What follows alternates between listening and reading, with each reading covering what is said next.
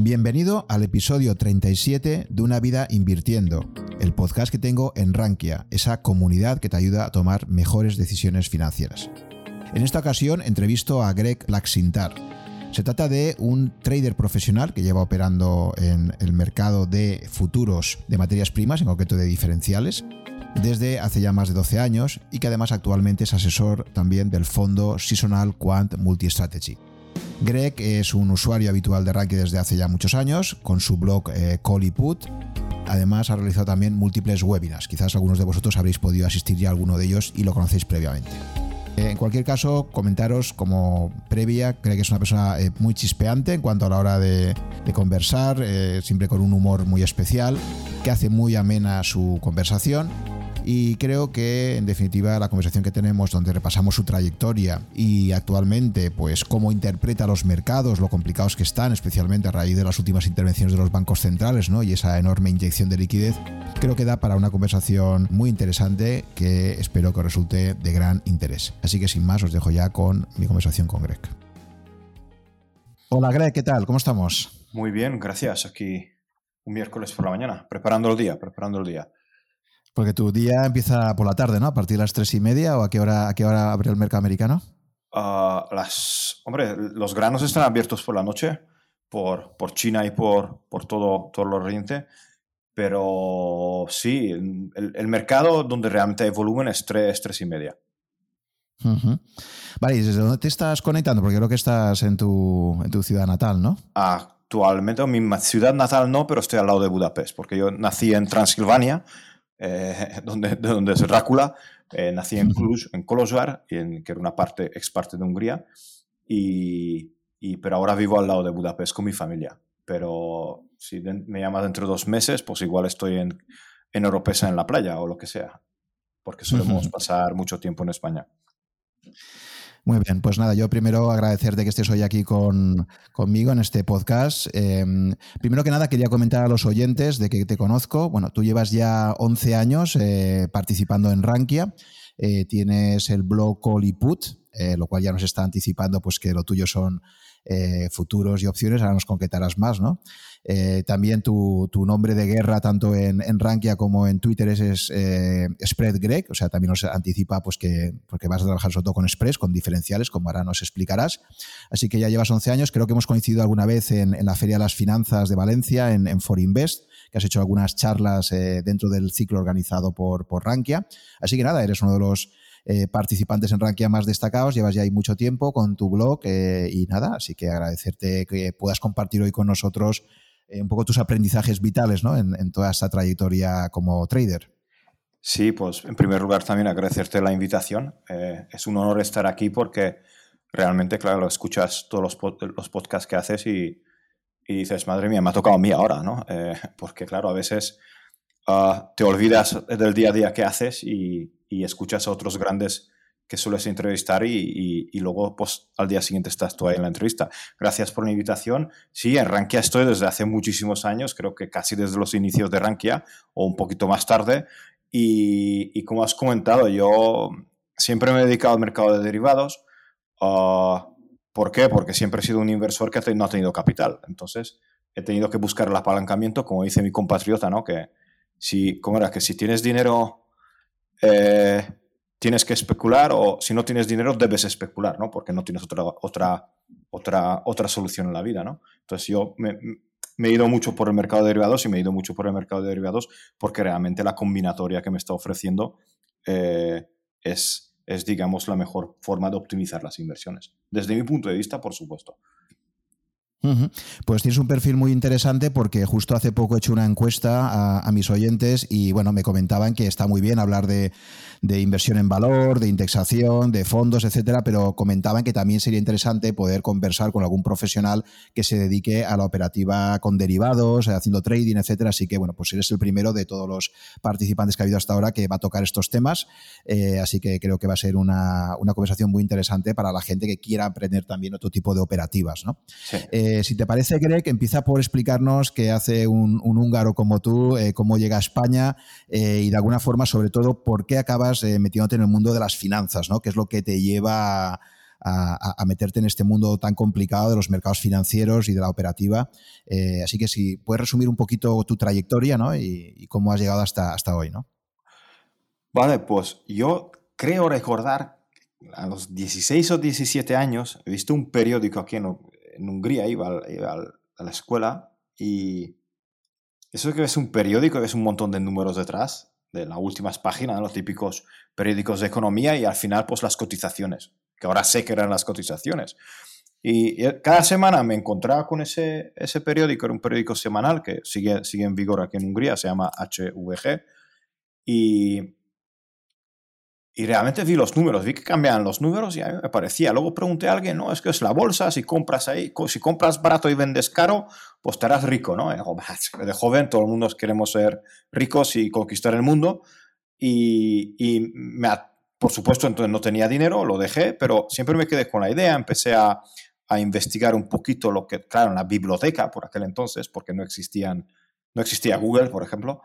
Eh, y, y me fascinó. Luego, luego, luego lo dejé porque, claro, no, no, tenía, no tenías dinero, eres joven, buscas una carrera y, pues, por suerte, mm, para, por suerte, para mejorar un poquito nuestra vida, mi, mi madre decidió moverse, moverse a España, ¿no? Y, yo fui el típico emigrante. Eh, no llegué en patera porque vengo de Hungría y en Hungría no se puede llegar a España en patera. Hombre, se puede, pero no, no llegué en patera, pero, pero casi, ¿no? Pero casi. Y, y entonces, eh, la única...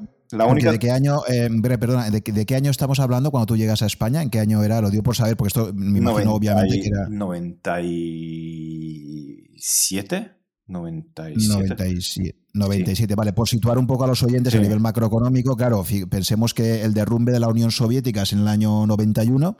Eh, Alemania se acaba de reunificar eh, y claro, eh, Hungría, que formaba parte antes un poco de, todos estos países, entra en ese proceso de transición, ¿no? Porque al final Hungría entra en la Unión Europea en el 2004, o sea, tú cuando te vienes a España, digamos, aprovechas ya esa primera apertura, ¿no? Antes de que se incorpore a la Unión Europea para, para ya viajar, ¿no? Y, hombre, viajar nosotros podíamos viajar, ¿vale? Porque yo, yo llego, yo, yo llego a España, yo era miembro del club Uh, joven de Rotary, ¿vale? En, Hungría. Entonces, a mí, yo, yo, yo, paso un mes en Holanda y mi madre me dice que, que, ya no vaya a casa, que vaya directamente a España porque, porque, porque ha encontrado trabajo y tal, no sé qué, no sé cuánto, para, porque es mucho mejor para nosotros. Entonces, yo directamente, ahora directamente no, porque vine a Budapest dos días y luego me, me, me, me, fui para España. Pero viajar sí que podíamos viajar. Lo único que la situación aquí no era a ver, mm, no era buena. Imaginaros que mi padre era director de la mayor fábrica de,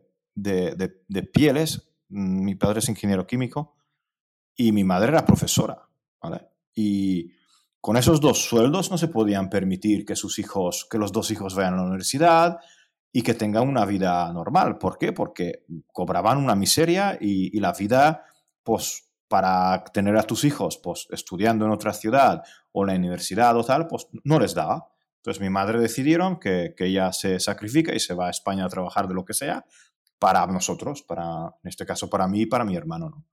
Y, y, fue así cuando mi madre dejó todo y se fue.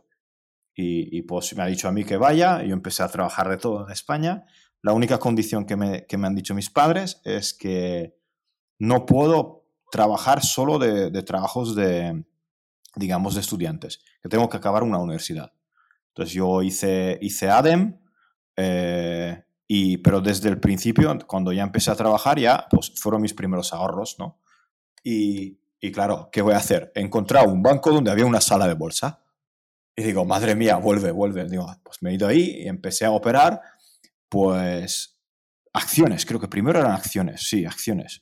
Luego empecé, por aquel entonces, en MEF habían eh, futuros futuros del IBEX, futuros de, Iberdrola, futuros de Endesa, eh, y empecé toda mi carrera porque, claro, no tienes dinero, te tienes que apalancar, porque no hay otra solución, porque ya, me hubiera gustado a mí tener una cartera y empezar a, digamos, a buscar ahí la optimización, no, ahí era eh, eh, apalancarte y, a ver si, y a ver si sobrevives. Por supuesto, el resultado se lo podéis imaginar. joven con apalancamiento, y, en derivados financieros y más en el, en el MEF, que eso el MEF era una risa, ¿vale? De, del volumen y cómo se movía. Y recuerdo que pasábamos las órdenes por teléfono.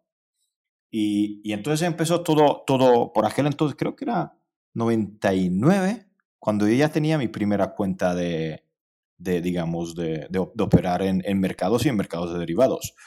Y, y, por ahí empezó todo. Pero claro, la vida como es, ya sabemos que el trading como es, eh, las cosas te salen mal. Eh, no sabes, cómo, no sabes cómo llevar el control de riesgo, los mercados, operas direccional, que es decir, intentas acertar como una bola de cristal de que si Iberdrola subirá o Iberdrola bajará o, cualquier acción subirá o bajará. Y por supuesto, esto si alguien lo ha intentado y lo sabe, eh, muy pocos sobreviven. Yo no lo he conseguido con la operación direccional. Luego empecé a orientarme mucho más en los derivados y en las opciones, pero otra vez el enfoque era eh, intentar acertar, ¿no? intentar eh, adivinar y, empecé, luego, luego llegaron los Barrans de España, madre mía, la época aquella, madre mía, la época de los Barrans. Eh, supongo que los oyentes lo saben, los Barrans son como unas opciones financieras, pero mm, digamos no, no están en un mercado abierto, sino es un mercado de una, es una emisión de, un, de una entidad, ¿vale? Entonces, claro, ahí eh, nos dimos cuenta que, que, en este caso, no voy a decir para no meterme con ellos, pero los emisores de Barrans estaban, digamos, eh, toqueteando y estaban manipulando todo lo que es la, la, volatilidad y los precios de las emisiones y era un, un escándalo, un escándalo aquello y por supuesto al final acabó como acabó. Entonces yo desde entonces estaba en mercados y acabé mi carrera, pero claro, no me no, no, encontré, tampoco me ha salido un puesto de trabajo de, de, trader, pero sí que empecé a trabajar en, en Bancaja porque había un plan de, de para, para, nuevos clientes y tal, y entonces empecé a trabajar en Bancaja y me tiré creo que, no lo sé, 2003, 2011, pues casi 10 años, 10, 10 o 11 años trabajando en, en, en Bancaja y en Bankia, pero nunca he relacionado con el trading, porque como yo vivía en Castellón, el tema que ahí no había mesas de trading, a Valencia no quería ir, y no, nunca me relacioné con el trading, pero siempre estaba con el trading presente, siempre estaba con el trading presente. Pero claro, como no batía los mercados, pues no lo tienes como si lo intentas y pierdes, lo intentas y pierdes, intentas, pierdes.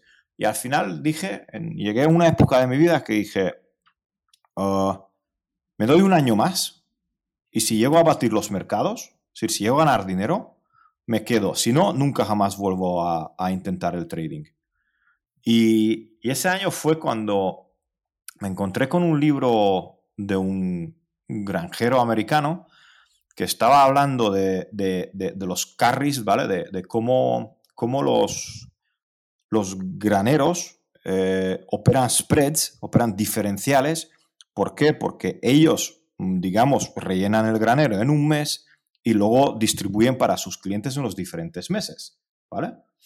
Y, y, eso a mí me atrajo, digo, ¿cómo, cómo? A ver, ¿cómo es que entonces compra un futuro y vende otro futuro? Y dice, sí, entonces me leí todo el libro y, lo vi cómo lo hacen en soja, cómo lo hacen en el maíz, cómo calculan los costes, cómo aprovechan para intentar comprar en un periodo cuando, cuando, está, cuando hay una abundancia en el mercado y cómo el diferencial entre, entre ese periodo de, de final de año, cuando se recoge todo el maíz y la soja en Estados Unidos, es diferente que el, un periodo de diciembre o de marzo, y entonces ves que hay, hay futuros, diferentes meses, y realmente mm, encuentras una, una lógica, por lo menos en el mercado. ¿Por qué? Porque ves que hay una gente que, que realmente está utilizando el mercado de derivados no de forma especulativa, sino de una forma de necesidad. Y entonces empecé a indagar muchísimo, empecé a indagar muchísimo y, me encontré en Rankia con, con el foro de, con el, mm, con, con el, blog de, del señor Linares.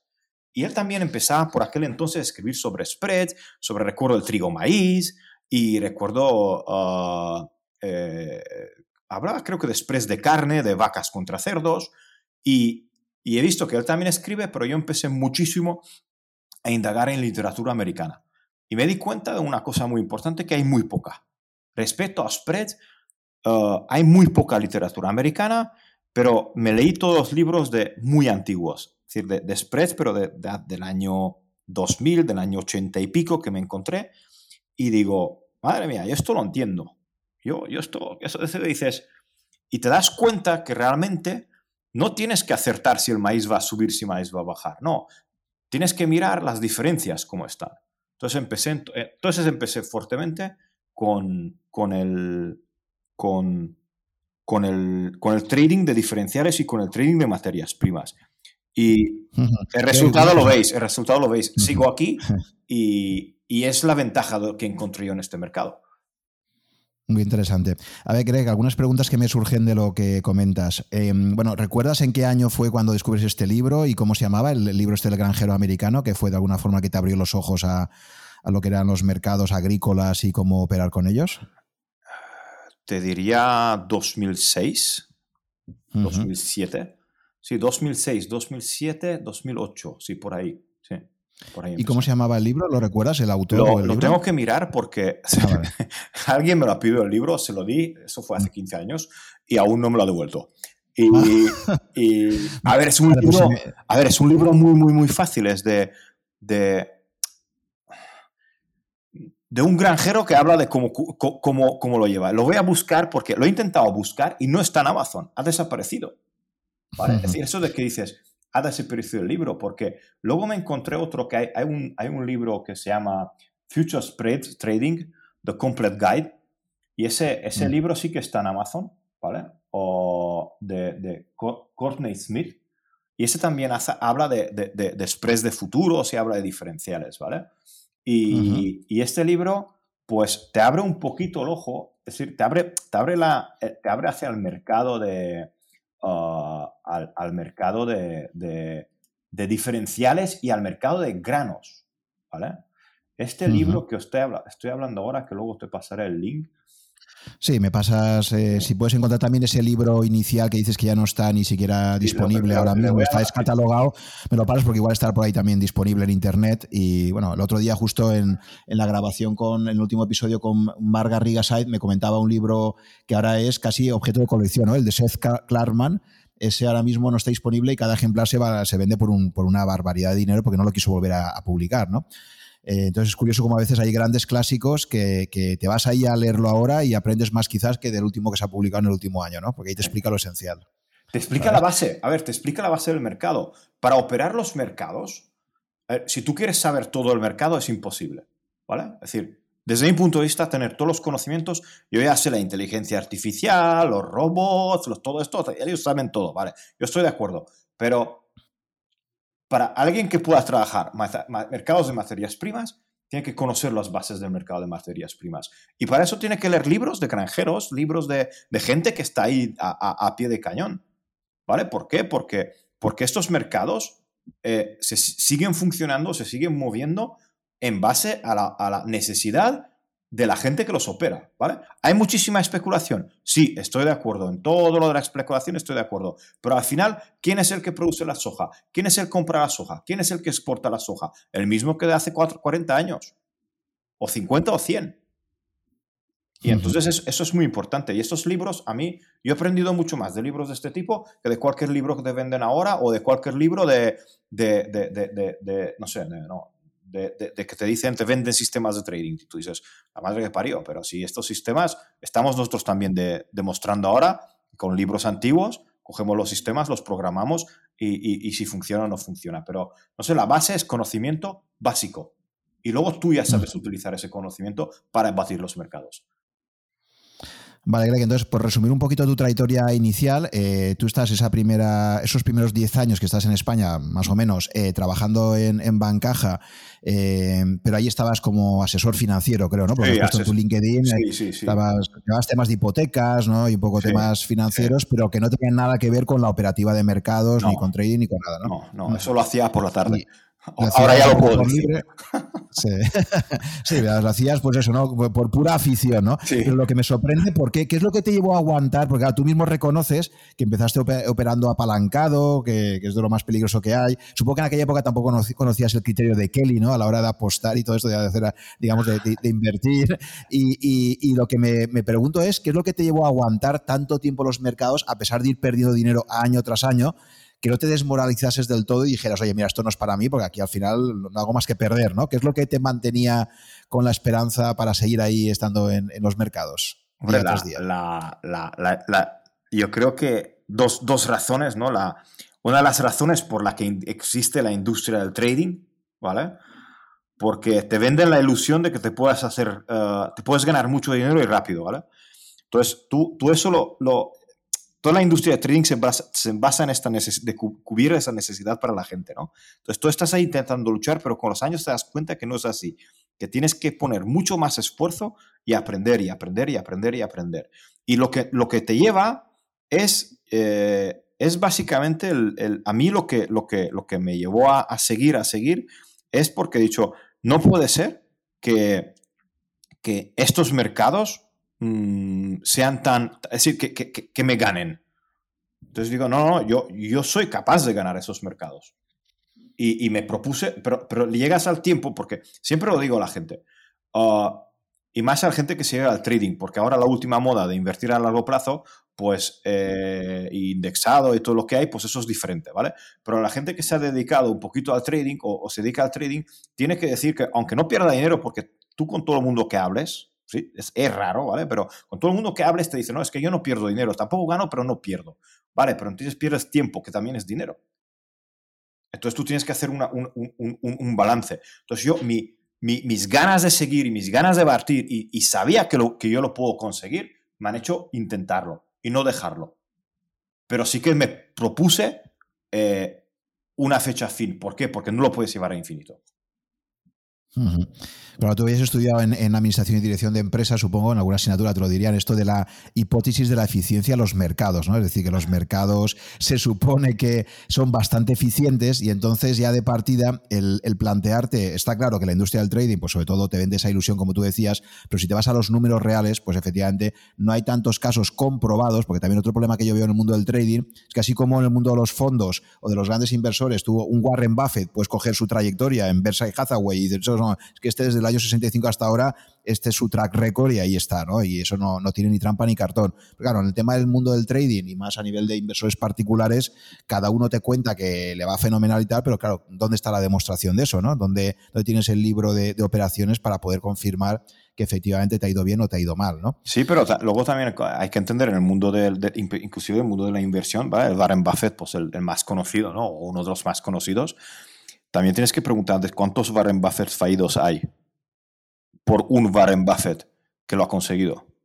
Sí, sí, por supuesto, el sesgo de supervivencia está ahí. Y es que incluso hay un artículo que yo ya he comentado en varios podcasts súper interesante de Bill Gross, que era eh, eh, un operador de, bueno, él, era gestor de, de, bonos, y es un artículo del 2013 que se llama El hombre ante el espejo, ¿no?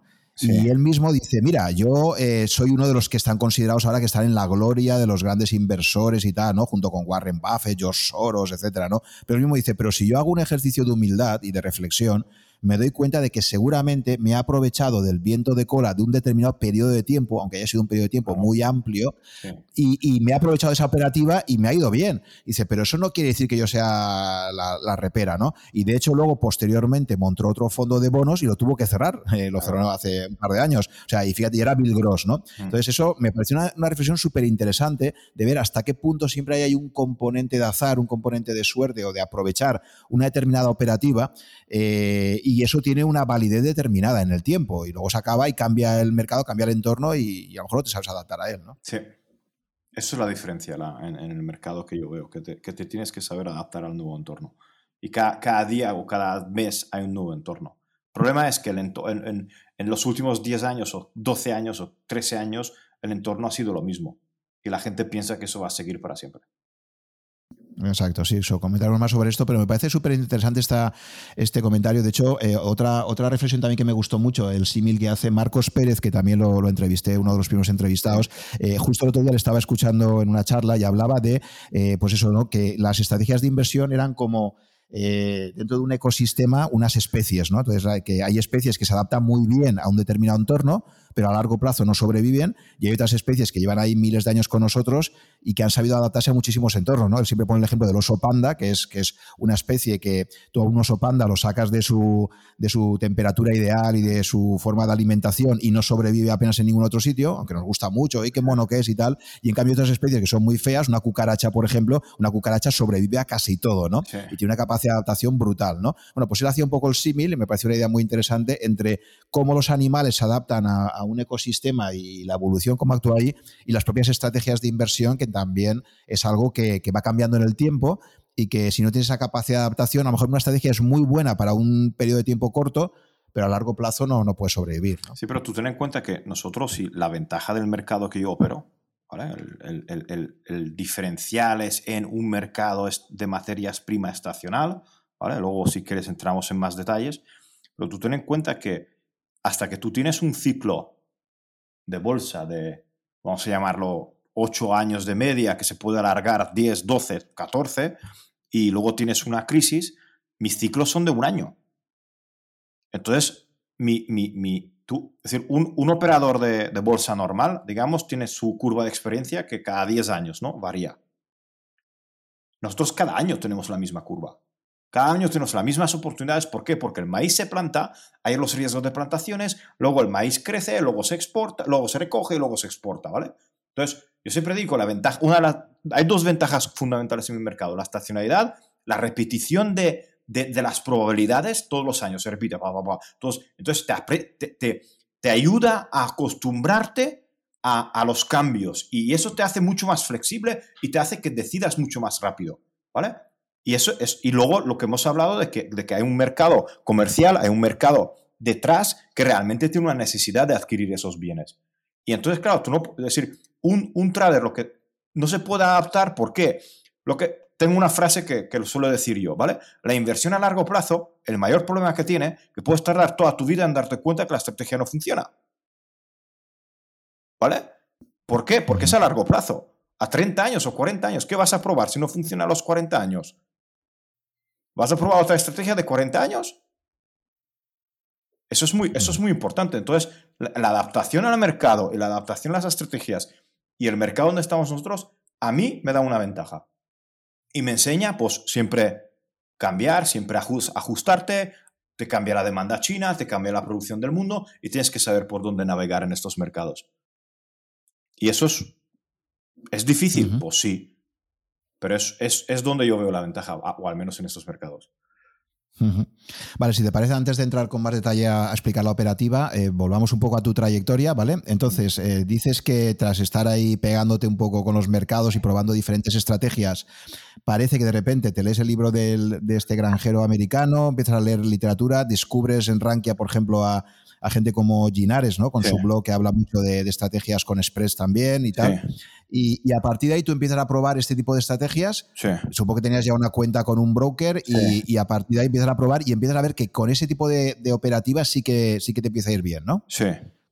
Sí.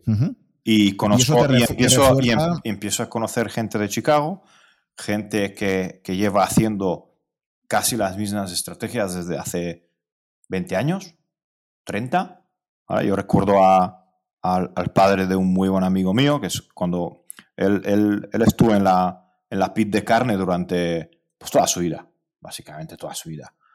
Y, y cuando voy a Chicago y nos, nos encontramos en su casa y nos vamos a tomar unas cervezas, el tío me pregunta de los diferenciales de diciembre, febrero, de marzo, ¿siguen teniendo la estacionalidad que tenían hace años? Digo, sí, sí, ¿recuerdas las fechas? Y te dicen las fechas y y tío, el tío lo tiene marcado, lo tiene grabado en su cabeza. Un tío que se jubiló creo que hace 10 años o 15 años. Y, no sé, 10, 10 años se jubiló. Y el tío aún lo tiene marcado. Es decir, está, está, la estructura del mercado varía, ¿vale? Pero la base, la estructura base es la misma. Entonces te das cuenta de que, de que aquí hay algo, ¿no? Entonces te, encuentras con más gente de Chicago, te das cuenta de que hay poca literatura de esto, te das cuenta, pero hay mucha gente en la industria del trading, por la industria de futuros, que hacen lo mismo y luego empiezas a hacerlo tú.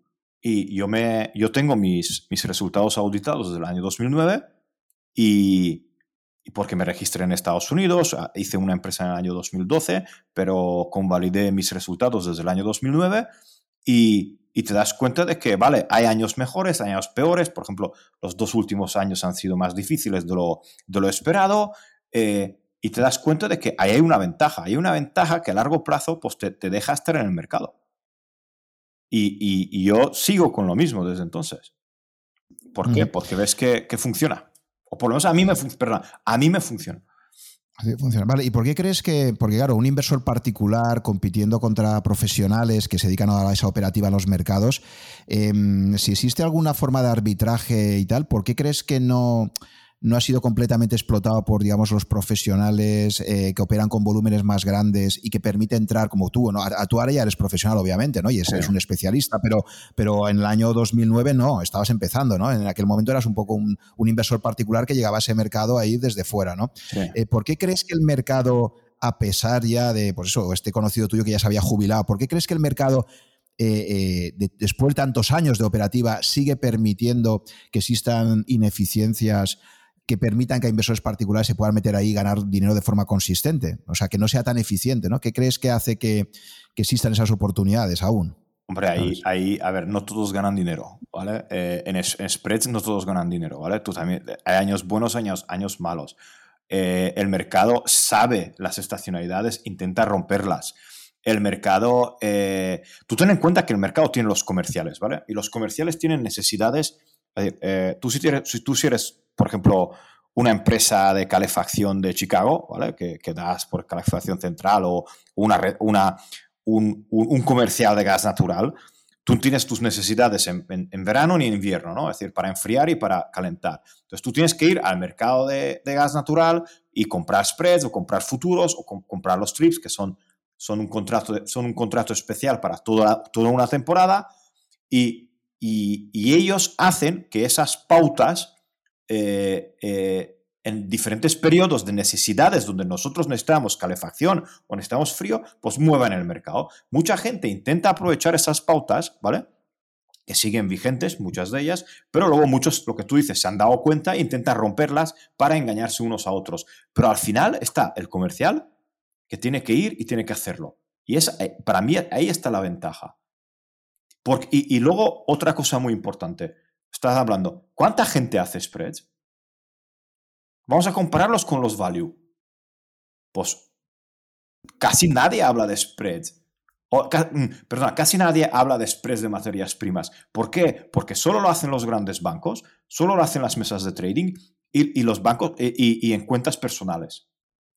¿Por qué? Porque nadie, nunca, nunca se ha abierto el mercado. ¿Por qué? Porque no hay información o no se ha querido abrir este mercado. ¿Por qué? Porque es un mercado institucional. Repsol hace spreads, Santander hace spreads, eh, eh, las mesas grandes hacen spreads y luego vamos a ver las grandes, las, grandes cuentas. Eh, Dalio hace spreads, Renaissance Technology hace spreads, todo el mundo hace spreads.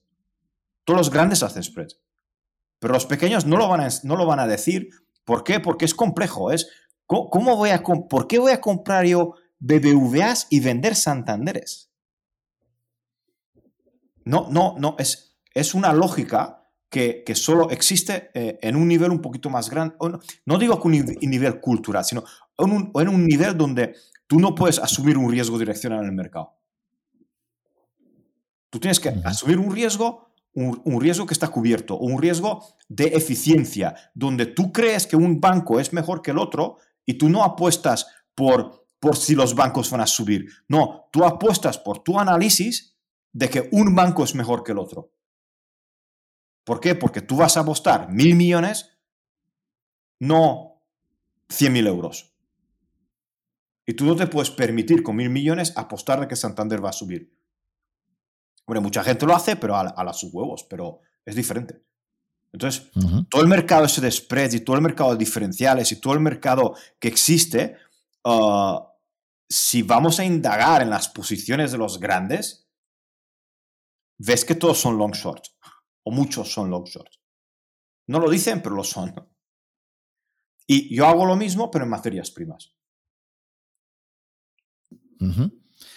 Vale, pues si te parece, antes de que entremos a profundizar en la operativa, eh, por completar tu trayectoria, empiezas a meterte en esta operativa, ves que, te va bien, ¿no? que, pues ahí, ahí sí que encuentras una forma de, de ganar dinero de forma consistente y posteriormente das el salto adicional de empezar a gestionar también eh, un fondo, ¿no? O sea, que no solamente ya gestionas tu propio dinero, sino que en algún momento ya en esta última década decides eh, hacer el triple salto mortal, que ya no es solo me juego mi dinero, sino además voy a gestionar dinero de terceros, ¿no? Cuenta un poquito ese proceso y, qué es lo que te llevó a dar ese salto y, en qué se diferencia la operativa cuando tienes que gestionar dinero de terceros o solo tu dinero.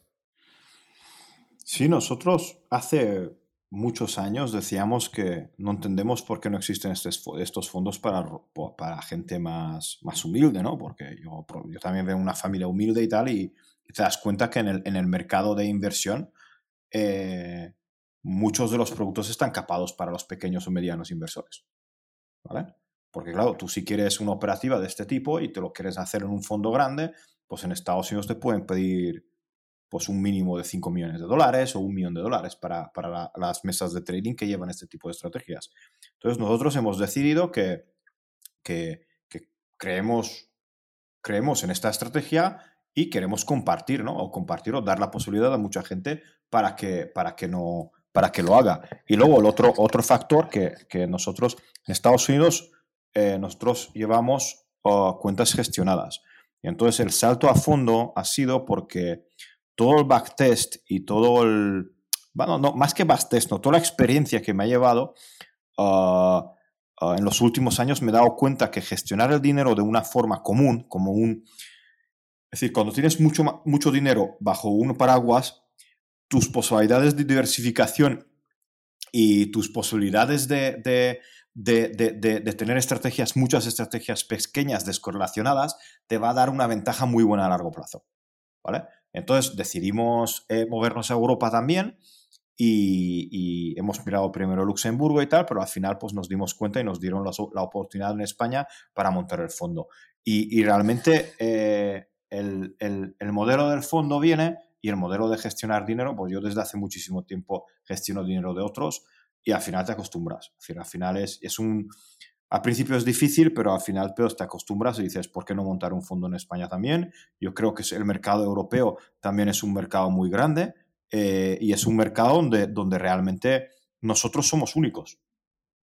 Hay muy poca gente que hace lo mismo. Entonces, ¿por qué no? ¿Por qué no lanzar un fondo?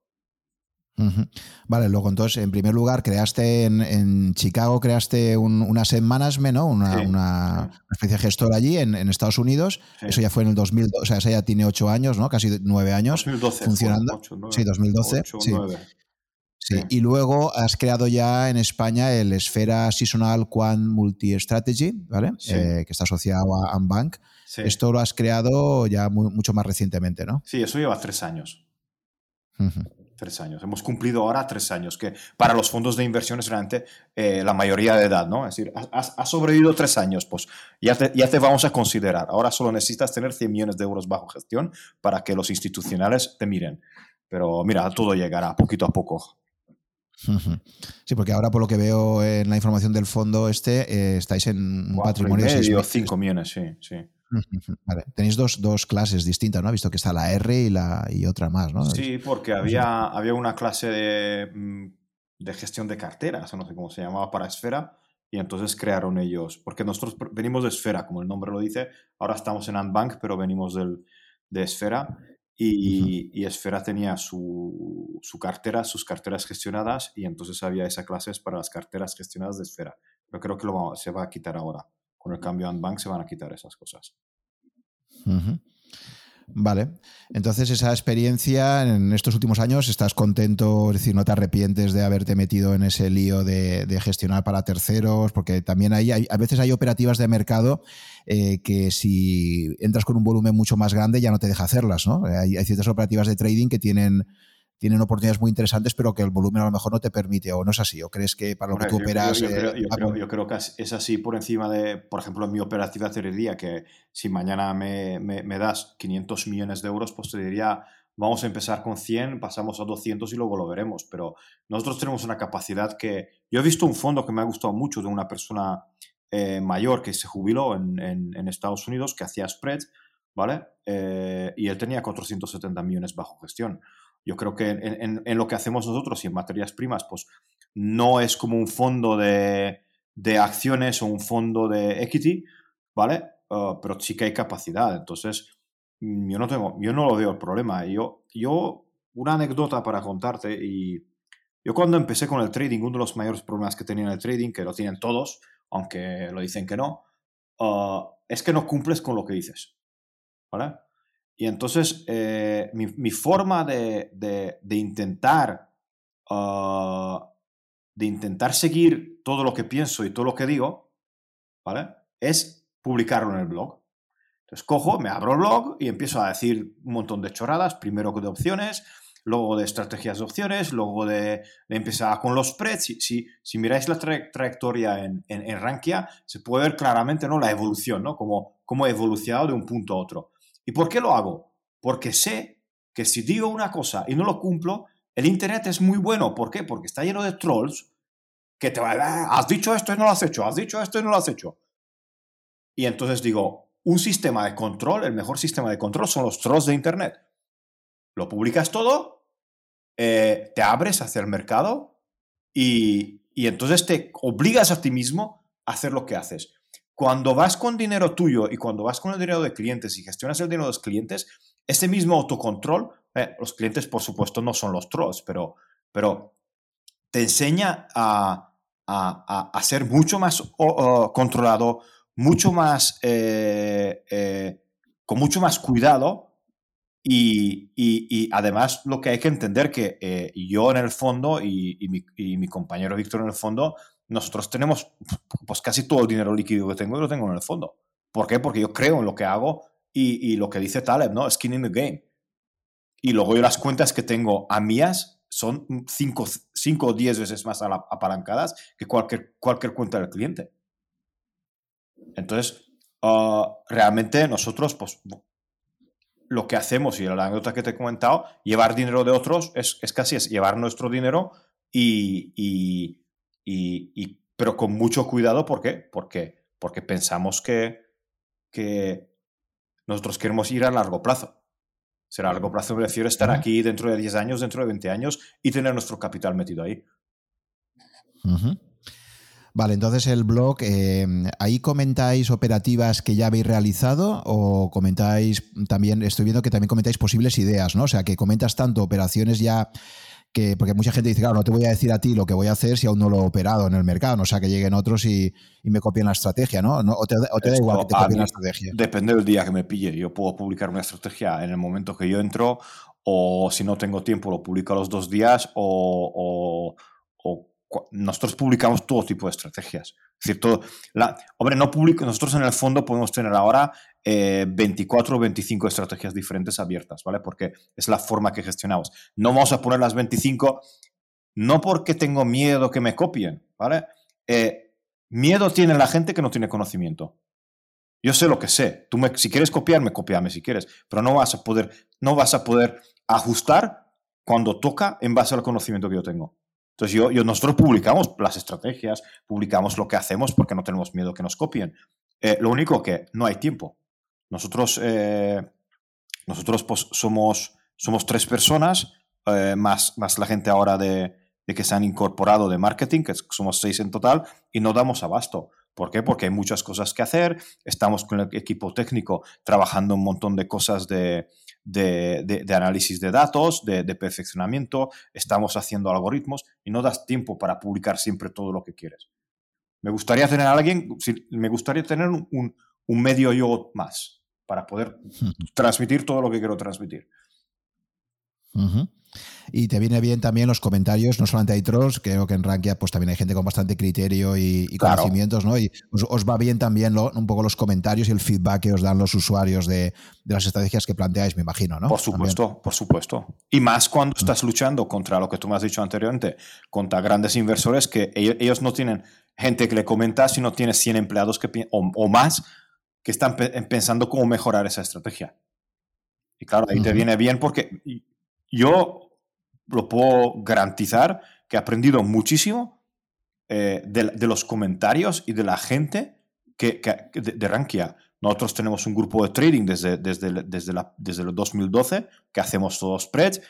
La mayoría que, que, empezaron entonces conmigo aún está en nuestro grupo de trading y comentamos y vemos y, y, eso te ayuda mucho a crearte como profesional.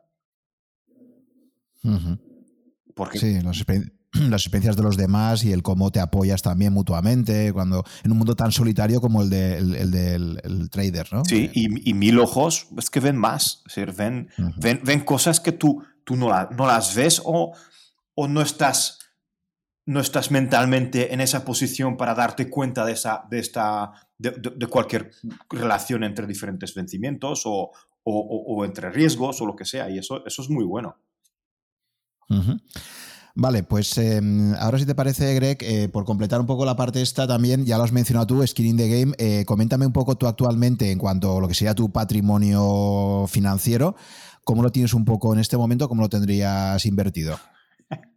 eh, como tenemos una estrategia diversificada, ¿vale? Y una estrategia de retorno absoluto, yo te diría que menos 2.000 euros, el resto lo tengo todo invertido en, en, en, el fondo en el fondo mío y en el fondo de Estados Unidos. ¿Por qué? Porque confío en lo que hago y, y, luego tengo algo de tengo algo de bitcoins. ¿vale? No, bitcoins no, tengo, espera, tengo una tralla de, de criptodivisas estas que no me preguntes cuáles, tendré que abrir mi teléfono, pero tengo, tengo mm, las que hay en Revolut creo que tengo, tengo todas. Menos una creo que tengo todas.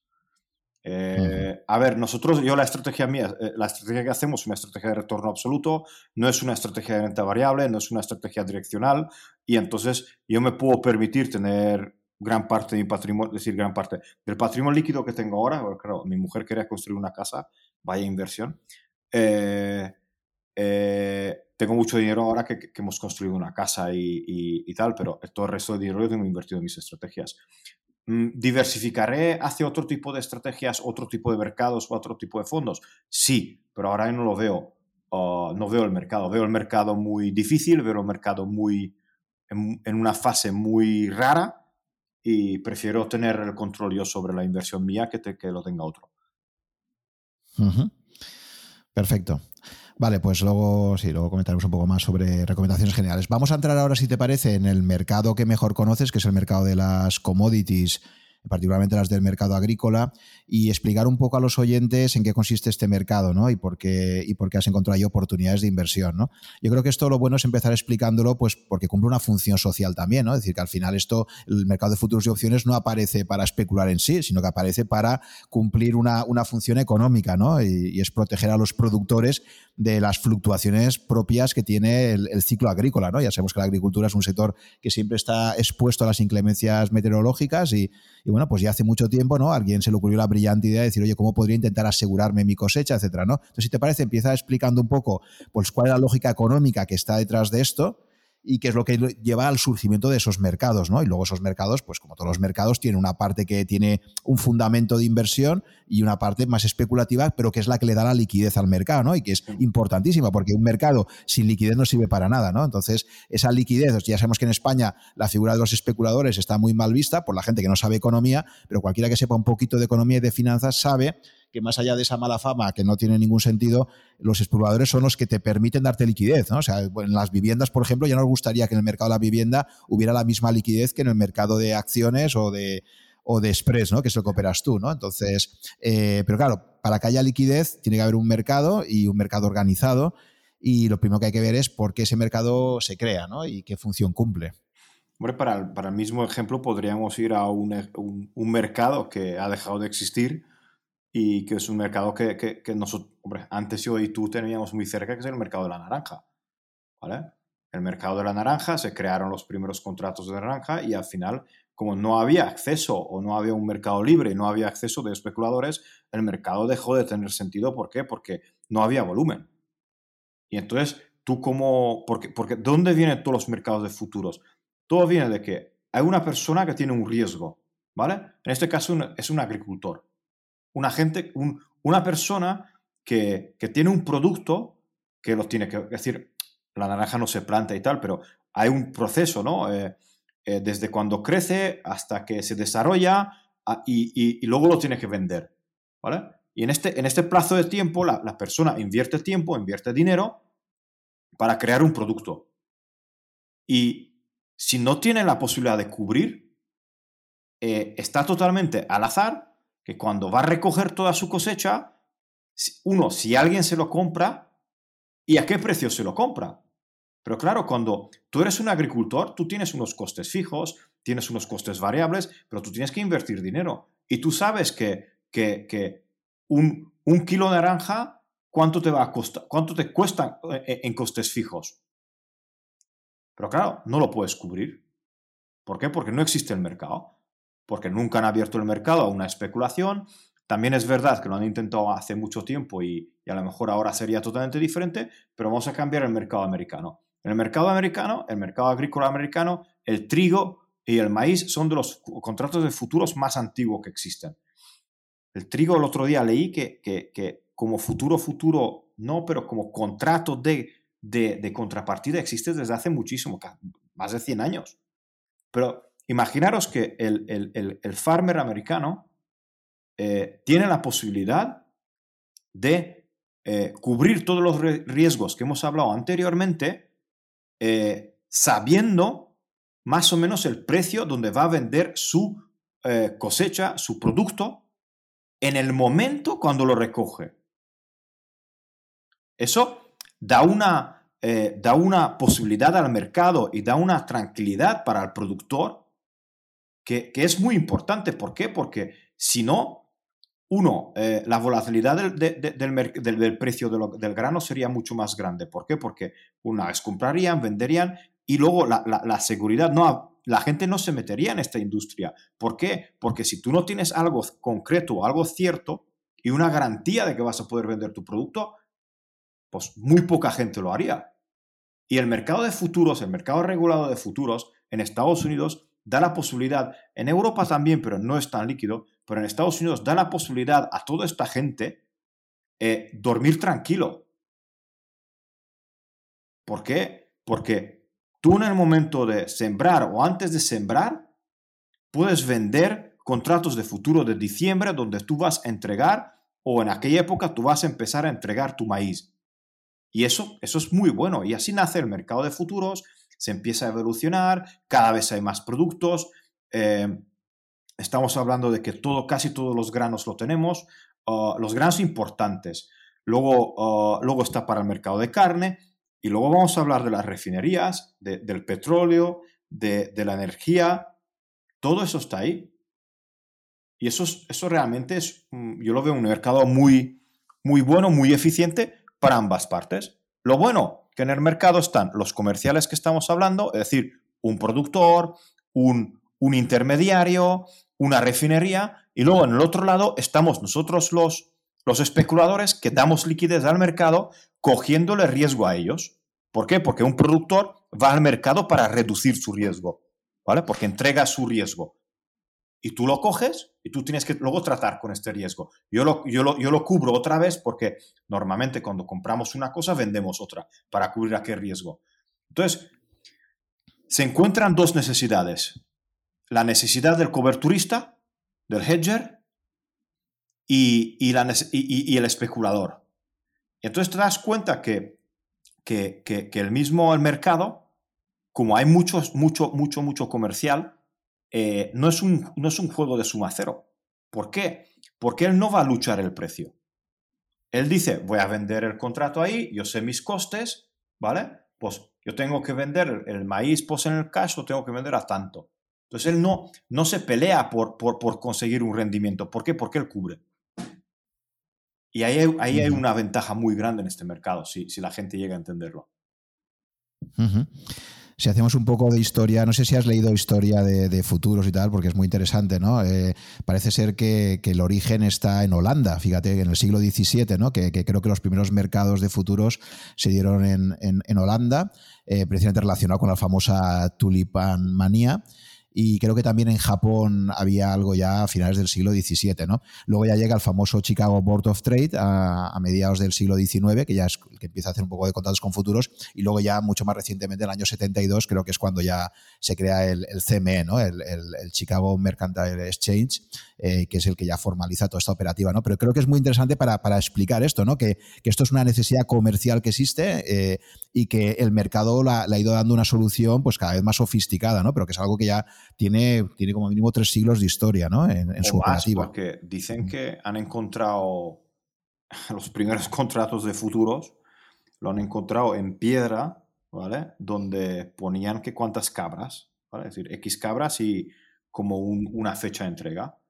Y eso eran los primeros contratos, digamos, de futuros que te voy a entregar tanto. Luego también se hablaba de que Nostradamus, como él se dedicaba todo el día a mirar las estrellas, y, predicar y, pensar en eso, eh, debido a sus telescopios o no sé qué tenía. Esas son historias que he leído. Entonces, él como veía mucho más fuera del puerto, eh, mucho más fuera que la gente que estaba abajo, con sus telescopios veía un poquito más de la curvatura y veía cuando llegaban los barcos a puerto, ¿vale? Y entonces sabía, cuando llegaba grano, se iba al puerto y decía, te voy a vender eh, la mercancía en tres días, ¿vale? Todas las historias vienen de ahí, ¿no? De, de, un contrato, realmente un contrato de futuro es donde tú garantizas a una persona que le vas a, te le vas a entregar o le vas a comprar una mercancía, que hablamos del grado, del tipo de mercancía y de la calidad de mercancía en un plazo determinado. Y eso es un contrato de futuro, algo muy simple. Y, realmente si ves en los mercados de futuros, eh, tú puedes combinar como tú quieras, pero al final un contrato es muy simple. Tú me tienes que comprar tanto maíz a tanto precio en la fecha determinada. ¿Ya está? Una cosa muy importante que quizás se explica por qué en Europa ha costado mucho más crear este mercado comparado con Estados Unidos es que la palabra commodity eh, americana, que sería traducido aquí como materia prima, un, aspecto fundamental, eh, yo por ejemplo esto lo comento mucho en clase, ¿no? o sea, tú cualquier empresa eh, tenga un producto o un servicio, la pregunta que hay que hacerse siempre es, ¿tú estás vendiendo una commodity o estás vendiendo un producto diferenciado, ¿no? Porque si tú tienes un iPhone, obviamente, pues sería un ejemplo, ¿no? De uno de los productos más diferenciados que existen, ¿no? O sea, porque tú coges dos móviles y dices, oye, ¿cómo pago mucho más por un iPhone que por un móvil de, otra marca china, por ejemplo, ¿no? Pues ahí estás pagando una marca, ¿no? Estás pagando Apple, etcétera. Eh, la gente quiere pagar ese producto diferenciado. En cambio, si tú comparas, eh, pues un lingote de oro con otro lingote de oro, a priori lo y dices, esto es oro, ¿no? No, no sé, no sé diferenciarlo, ¿no? Por eso se habla de una commodity, aquellos productos o servicios que no eres capaz como cliente de encontrar ninguna diferencia. Dices, yo es que no sé. Entonces, claro, obviamente, si algo no puedes diferenciarlo, ¿qué vas a pagar? Pues el precio más barato, ¿no? A decir, sí, entre dos productos el precio es el que manda y es un, es un mercado precio aceptante, ¿no? Entonces, una cosa muy importante que yo creo que, hicieron en Estados Unidos hace tiempo es precisamente homogenizar calidades, ¿no? Claro, tú hablabas de la naranja, no es lo mismo la naranja valenciana ecológica que la naranja de no sé dónde, que si una naranja de Marruecos, etcétera. Si tú no creas eh, unas calidades y unos estándares, eh, el poder operar sobre eso es muy complicado, ¿no? Entonces yo creo que una cosa que hicieron muy bien en Estados Unidos, claro, es un, país muy grande, ¿no? Con, mucha producción agraria, fue generar esa, homogeneidad de calidades, ¿no? Porque si no tienes calidades iguales, ya no estás comerciando lo mismo, ¿no? Imagínate como aquí en España el cerdo, ¿no? Sé que uno de los productos que tocáis es el cerdo, ¿no? Pero claro, no es lo mismo el cerdo de bellota alimentado de bellota 100% que el cerdo alimentado con un, que, no sea con bellota y encima de otra raza, ¿no? Entonces, claro, es muy importante crear calidades estándar, ¿no? Sí, pero en eh, Estados Unidos eh, existe eh, maíz, el yellow number two, y luego te dicen, respecto a él, te dan una escala, ¿no? De, dependiendo del tamaño del grano, de, de, de, qué tipo de grano es y de tal, tú tienes más o menos, ¿vale? Entonces, tú, tú si eres un productor de maíz, eh, donde tu maíz va a, a a, quemadero, que le llamo yo, ¿no? Porque sabemos que el, casi el 50% del maíz en Estados Unidos se quema, ¿vale? Por eh, bioetanol, o como se llama, el, hacen etanol del. Entonces, a lo mejor tu calidad de ese maíz no es el mismo que el maíz que están produciendo para, para alimentar animales. Pero eso, eso te lo da a grado. Pero es el mismo contrato. ¿Vale? Es decir, en el trigo sí que hay tres contratos diferentes por las tres zonas diferentes, pero, pero dentro de aquellas zonas también hay, hay el valor proteínico, si es 11,5 o 11, pues tienes unas caras y tú los descuentas. Entonces a lo mejor tú tienes el, contrato del futuro menos o más dependiendo de tu calidad. Y tú, cuando haces la entrega al, al, digamos, al, al, elevator que se llama, como, como, son los graneros o la gente que te lo compra, pues se verifica el grado, te hacen unos certificados de grado y te lo compran a aquel precio. Y el mercado se ha adaptado a lo que tú dices de, vale, tenemos un maíz y tenemos diferentes tipos de grados dentro de ese maíz. Vale, y es muy importante eh, la seguridad jurídica, claro, porque tú imagínate que hagas, compras una partida y luego la calidad no se corresponde con, lo que te han dicho. en Estados Unidos, si tú incumples un contrato, pues puedes acabar en la cárcel. En otros países, supongo que eso también habrá perjudicado el trading, ¿no? En Europa, por ejemplo, pues sabes que, te vendan una partida como que tiene tal grado de calidad y luego resulta que no, ¿no? ¿Qué ocurre en esos casos? Pues sí, pero por eso, por eso existen los certificates, ¿vale? Los certificados donde tú puedes tú puedes decir qué grado es. A ver, lo que creo que la gente tiene que entender, y yo hablo mucho con agricultores porque agricultores más que más intermediarios, podríamos llamarles. Y ellos no entienden, a ver, tú no tienes que hacer entrega del contrato de futuros que tú tienes en Chicago, ¿vale? Sino tú tienes que mirar, eh, porque claro, no todo el mundo va a entregar su contrato de maíz en Chicago, porque claro, si alguien produce maíz en, en Indiana, bueno, Indiana está cerca, pero si lo haces en, en Texas, tú no vas a llevar tu contrato de futuro a, a Chicago, no, no, vas a transportarlo a Chicago. No, Chicago es una referencia, una referencia que empieza a ser referencia mundial. Tú tienes que mirar donde tú entregas tu, tu maíz siempre, que es tu comercial que te compra el maíz. ¿Vale? Entonces tú tienes que, con él acuerdas, él sabe tu calidad, sabe tu precio, y tú tienes que mirar entre Chicago y tú donde lo entregas, que es tu punto de entrega de cash, el basis que existe, qué diferencia hay. Y ese dependerá de la distancia, de, si está al lado de un puerto, si no está al lado de, un, de agua, eh, de, las rutas de transporte, de tal, y entonces te pone, se, llama basis, el diferencial que existe entre tu punto de entrega y el futuro de, de, de Chicago. Y entonces tú realmente eh, tienes una cuenta bancaria, vamos a llamarle, donde tú compras, y tú, compras los fertilizantes, los seeds, eh, eh, la, gasolina, todo lo que necesitas, y luego vendes tu maíz cash. Y esa es tu cuenta, digamos, de negocio.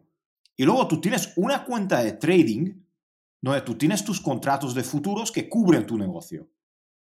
¿Vale? Y al final eh, la gente eso no lo entiende porque no es la misma cuenta. ¿Por qué? Imaginemos que tú has cubierto tu producción de maíz vendiendo un futuro, ¿no? O sea, has vendido un futuro. Y el precio de maíz ha subido. ¿Qué, ha pasado? Que en tu cuenta bancaria el maíz que vas a vender va a valer más de, de cuando en el momento que tú lo has cubierto vas a tener un beneficio en tu cuenta bancaria, pero en la cuenta de trading vas a tener una pérdida. ¿Por qué? Porque has vendido un contrato de futuro y si el precio ha seguido subiendo, has vendido. Pero eso son dos cosas diferentes. Tú no tienes que hacer entrega del contrato de futuro. La gente no lo hace. El 90% de la gente cierra los contratos de futuros antes del vencimiento. ¿Por qué? Porque solo mira su basis. Coge, recoge su maíz, se lo lleva a, su, a su punto de entrega más cercano, lo entrega, llama al broker, cierran el contrato de futuros y se acabó la cobertura. Y entonces tú, tú, lo que tú me dices es que las disputas de los precios o las disputas de entrega, seguro que hay disputas en, localmente, pero si, si, luego tú localmente no te arreglas, puedes decirle a CME, eh, la CME es el Chicago Marketing Exchange, que ahora controla todo el mercado de futuros o casi todo el mercado de futuros. Oye, que no lo quiero hacer la entrega a mi punto de entrega porque tengo disputas con él, te lo traigo a entregar a ti en los miles de puntos de entrega que tiene la CME en, en Estados Unidos. Pero entonces tú vas ahí con el grado, te hacen, una, te hacen un análisis de tu producto y te dice que tu producto es tal. Y eso tiene una tabla y es el contrato de futuro menos el punto de entrega menos el grado. Así funciona el mercado de futuros. Vale, para ir aterrizando esto también a los oyentes, eh, hay una película ya clásica que fue muy pionera, año 83, que en España se tradujo como Entre pillos anda el juego, pero que realmente en inglés significa Trading Places, y precisamente cuenta la historia de un corredor de materias primas de clase alta, eh, donde, bueno, pues dos, dos, que dos que manejaban un poco el mercado hacen una apuesta entre ellos de que son capaces de, de coger a, una persona de la calle, era Eddie Murphy, y que pueda hacer lo mismo que hace el otro, ¿no? Y entonces la película va sobre esto, pero la parte más interesante de la película desde el punto de vista de lo que estamos viendo ahora es justo esos últimos 15 minutos donde puedes ver lo que es la operativa ¿no? en, el, en, el, en el mercado de Chicago. Entonces quería que me comentaras un poco, Greg, si has visto la película y, qué te ha parecido un poco, si crees que refleja bien lo que es la operativa, ¿no? Fíjate que era del año 83, ya tiene muchísimos años, ¿no? Pero que si crees que opera, o sea, refleja muy bien la operativa de, de, trading en, en commodities, eh, ¿qué te parece? A ver, refleja dos cosas muy importantes del mercado y, y, refleja una época, que, una época dorada de Chicago que ya no existe, ¿vale? Eh, ya sabemos que gra gracias al... Hombre, gracias al trading eh, glo global, el Globex, es decir, el trading electrónico, es porque yo ahora estoy trabajando en lo que, estoy, lo que siempre quisiera, siempre, siempre he querido y lo que me fascina, ¿no? En el mercado de futuros, ¿no? Eh, si no, hubiera, si no hubiera cambiado Chicago y Nueva York desde los trading locales, de los, en España creo que se llama corros, donde la gente iba y, y, compraba y vendían unos a otros, ¿vale? Eh, eso ha desaparecido. Anteriormente era así. Yo he vivido la última época yendo a Chicago, yo he vivido la última época y he visto estas peleas ahí delante mía porque mi amigo, eh, mi amigo de Chicago, el, hijo de, de aquel que hemos hablado, que se ha retirado, él sigue, eh, sigue teniendo licencia y, si, hemos ido a la PIT los dos. Eh, yo no trabajaba porque no puedes entrar, ¿vale? Porque yo no tengo, mm, no tengo licencia de trabajar directamente de ahí, pero él sí. Y he visto a la gente peleándose por precios. Y además, recuerdo que fue una época muy buena porque exactamente pillamos el, el llamado Goldman Roll, uh, donde ya sabéis, Goldman Sachs, en Goldman Sachs Commodity Index, y Goldman Sachs tiene que uh, rolar sus contratos de un mes de futuro a otro, ¿vale? Y, y, es el mes con más actividad, es el, los cinco días con más actividad en la PIT. Y he visto gente de 120 kilos empujados y casi se caen al suelo de uno más grande que él. Y gritando yo no entendía nada, porque claro, lo viste no entiendes nada. Entonces, lo que ves, lo que se ve en la, en la película de Trading Places, eh, eso era, era real, la realidad de, del mercado y del día a día de Chicago. Y de la gente que operaba ahí. Había miles de personas entrando, peleándose uh, para conseguir un precio y tal. Uh, es muy bonito, pero eso ya no existe. La otra cosa anecdótica de la película, yo creo que es típico de información privilegiada. ¿Vale? Eh, toda la película va en, va en relación de que ellos van a comprar el, zumo, el famoso uh, zumo naranja congelado debido a que roban los informes de la USDA, de que ahora se publican cada día 10, eh, ya no es el día, creo que ahí pone el día 2 de enero, lo publicaban, la, que es la previsión anual de la producción del zumo naranja. Entonces, esos dos grandes especuladores eh, quieren comprar un montón de zumo de naranja, hacer lo que se llama el cornering del mercado, ¿no? De yo comprar todo para que suba el precio, porque sé que el dato va a ser bueno y entonces la gente me sigue. Uh, eso hoy en día yo digo que es casi imposible de hacerlo, básicamente porque ya se verifican los contratos de futuros porque lo has comprado y tal, y luego también es, hay muchos límites en el mercado, ¿vale? Y, pero es muy buena la película porque te enseña las dos cosas que siempre han habido en Chicago, eh, lo que se llama la información privilegiada y hay en todos los mercados financieros y la de intentar conseguir los mejores datos. ¿no? Y los mejores datos no, de conseguir los datos antes que el mercado. Pero. Sí, esa, parte de la información es quizás la más interesante hoy en día, efectivamente, ¿no? Porque, fíjate, también entrevistaba hace un, unos meses a, un especialista en inteligencia artificial y me decía cómo cada vez más ya, incluso para trading, lo que están haciendo es aplicar técnicas de visión artificial para descubrir pues movimientos de barcos o, por ejemplo, producciones de cosechas, etcétera, ¿sabes? A través de satélites, intentar encontrar patrones, porque aquí la clave es eso, es si tú eres capaz de anticipar lo que, lo que va a hacer una cosecha o qué va a pasar, eh, obviamente vas a poder eh, operar sobre ello, ¿no? Sí. Entonces, eh, en el juego este de quién tiene antes la información fiable, pues eh, está claro que ahí hay mucho dinero en juego, ¿no? Y supongo que todas las herramientas disponibles, pues eso, cuando más, más, más, medios técnicos tengas, pues los vas a poner a tu servicio para, para intentar anticiparte al mercado antes, ¿no? Pues, es posible. ¿no? Yo en esto, a ver, aquí hemos tocado tres partes diferentes, la información, la, la, inteligencia artificial y, el mercado, ¿vale? Yo tengo una teoría y, si leéis el, la entrevista, o no sé si, salía en el libro o salía en alguna entrevista que le hicieron a, a, a Simons, uh, al de Renaissance Technologies, que ya sabéis que se ha jubilado. Después de palmarle el 40% a sus clientes, dice yo me jubilo. Eh, em, a lo que quiero decir, ¿qué diferencia hay entre los 15.000 millones que gestionan ellos, ¿vale? En su fondo tradicional, el fondo que gana dinero, y entre los otros 20 fondos que tienen las mismas capacidades, el mismo dinero, casi el mismo equipo, casi todo, casi la misma información del mercado. ¿Por qué ellos ganan y no hay nadie que se les acerca a ellos? Yo creo que hay un factor mucho más, mucho más, eh, mucho más importante que la información. Y para mí es la adaptación. ¿Vale? La información, si tú, si, tú tienes la capacidad, y, es, y hablamos de gente con muchísimo dinero en Nueva York, ¿vale? De contratar a los mejores en inteligencia artificial, a los mejores matemáticos, a los mejores brokers, a los mejores tal, ¿por qué no hay nadie o por qué el resto de los fondos en, Nueva York no llegan al nivel de él? Porque no llegan. Si miramos los grandes fondos quant, algunos lo hacen muy bien y algunos lo hacen muy mal. ¿Qué es la diferencia? ¿Hay alguna diferencia? Y no es la información del mercado. Para mí es la adaptación. La adaptación y la, el, el saber interpretar y saber cambiar y saber adaptar tus algoritmos. Y eso es, que, eso es lo que yo creo que la inteligencia artificial va a tardar muchísimo en poder hacerlo. ¿Por qué? Porque luego ya estamos hablando de inteligencia artificial que está engañando la inteligencia artificial del otro.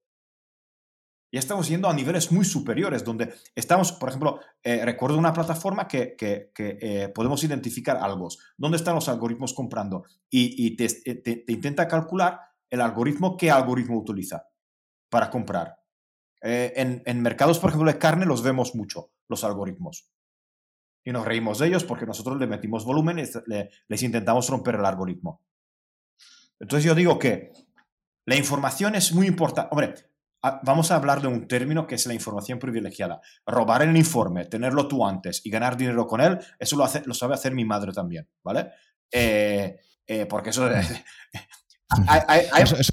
hay, más soja o menos, pues vende o compra, ya está, ¿no? Eh, no tienes que llegar a mucho más. Pero vamos a hablar de, lo legal. Aquí en, España, sí. aquí, en, España tú sabes que era famoso lo del palco de Bernabéu, ¿no? Que había gente que pagaba por estar ahí precisamente por esto, ¿no? Por ver cuando ya te habías tomado unas cuantas copas que algún directivo de una empresa del IBEX 35 se le escapara algún, alguna información, ¿no? Eh, sensible que puedas utilizar en bolsa, ¿no? Pues, sí, pero eso es información privilegiada o información que yo creo que Existe, por supuesto que existe. Eh, ¿Por qué no existe?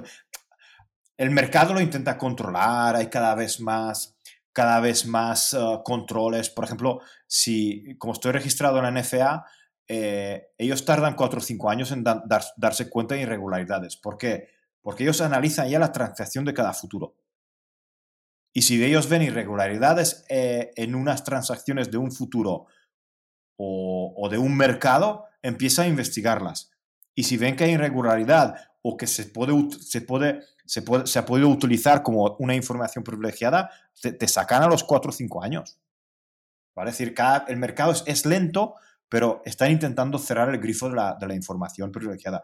Pero vamos a hablar después de esta información. Lo que tú dices, los barcos, los, eh, eh, eh, la meteorología, em, las producciones, las exportaciones, todo esto la información esa lo pueden tener todos. Y vemos que no todos tienen el mismo rendimiento. Sí, ahí hay que explotar, claro, por ejemplo, una cosa eh, es explotar algunas eh, cosas que, algunos patrones, ¿no? Que el Machine Learning te permite esto, ¿no? Por ejemplo, se descubrió que cuando hacía un poquito más de calor, la gente operaba más con más alegría en la bolsa. Fíjate, gastó una cosa así, ¿no? Pero había una cierta correlación entre cuando hacía un poco más de calor eh, en la bolsa de París o de Londres y tal, había, había como más compras, ¿no? Es, increíble. Bueno, pues esas cosas las descubren solo las máquinas, ¿no? Es decir, que tú metes un montón de datos, le metes ahí Machine Learning y empieza a descubrir ciertos patrones que para el ojo humano prácticamente sería imposible descubrir, ¿no? Eh, y bueno, pues ahí hay todo un... Nosotros, a ver, nosotros utilizamos y, nosotros tenemos en el equipo, tenemos ya matemáticos, eh, tenemos ahora, hemos incorporado a, a, una chica que nos ayuda en, todos los datos y tal. Nosotros vemos posibilidades en el, más, que en Machine Learning, en, ver los datos anteriores, ¿no? Y, ver si, si, existe algún patrón, pero también vemos que esos patrones eh, cambian muy rápido. ¿Vale? ¿Por qué? Porque las máquinas lo identifican, intentan, intentan hacer el patrón, luego el patrón se rompe. Y luego vemos, identificamos que las máquinas lo identifican y luego otras máquinas intentan engañar a la otra máquina para no identificarlo. Sí, sí, sí. A ver, tener en cuenta que eso es un mundo de muchos, muchos millones de euros, ah, o dólares, o bitcoins, o lo que queráis, eh, donde, donde realmente el juego es cómo puedo quitar el dinero al otro.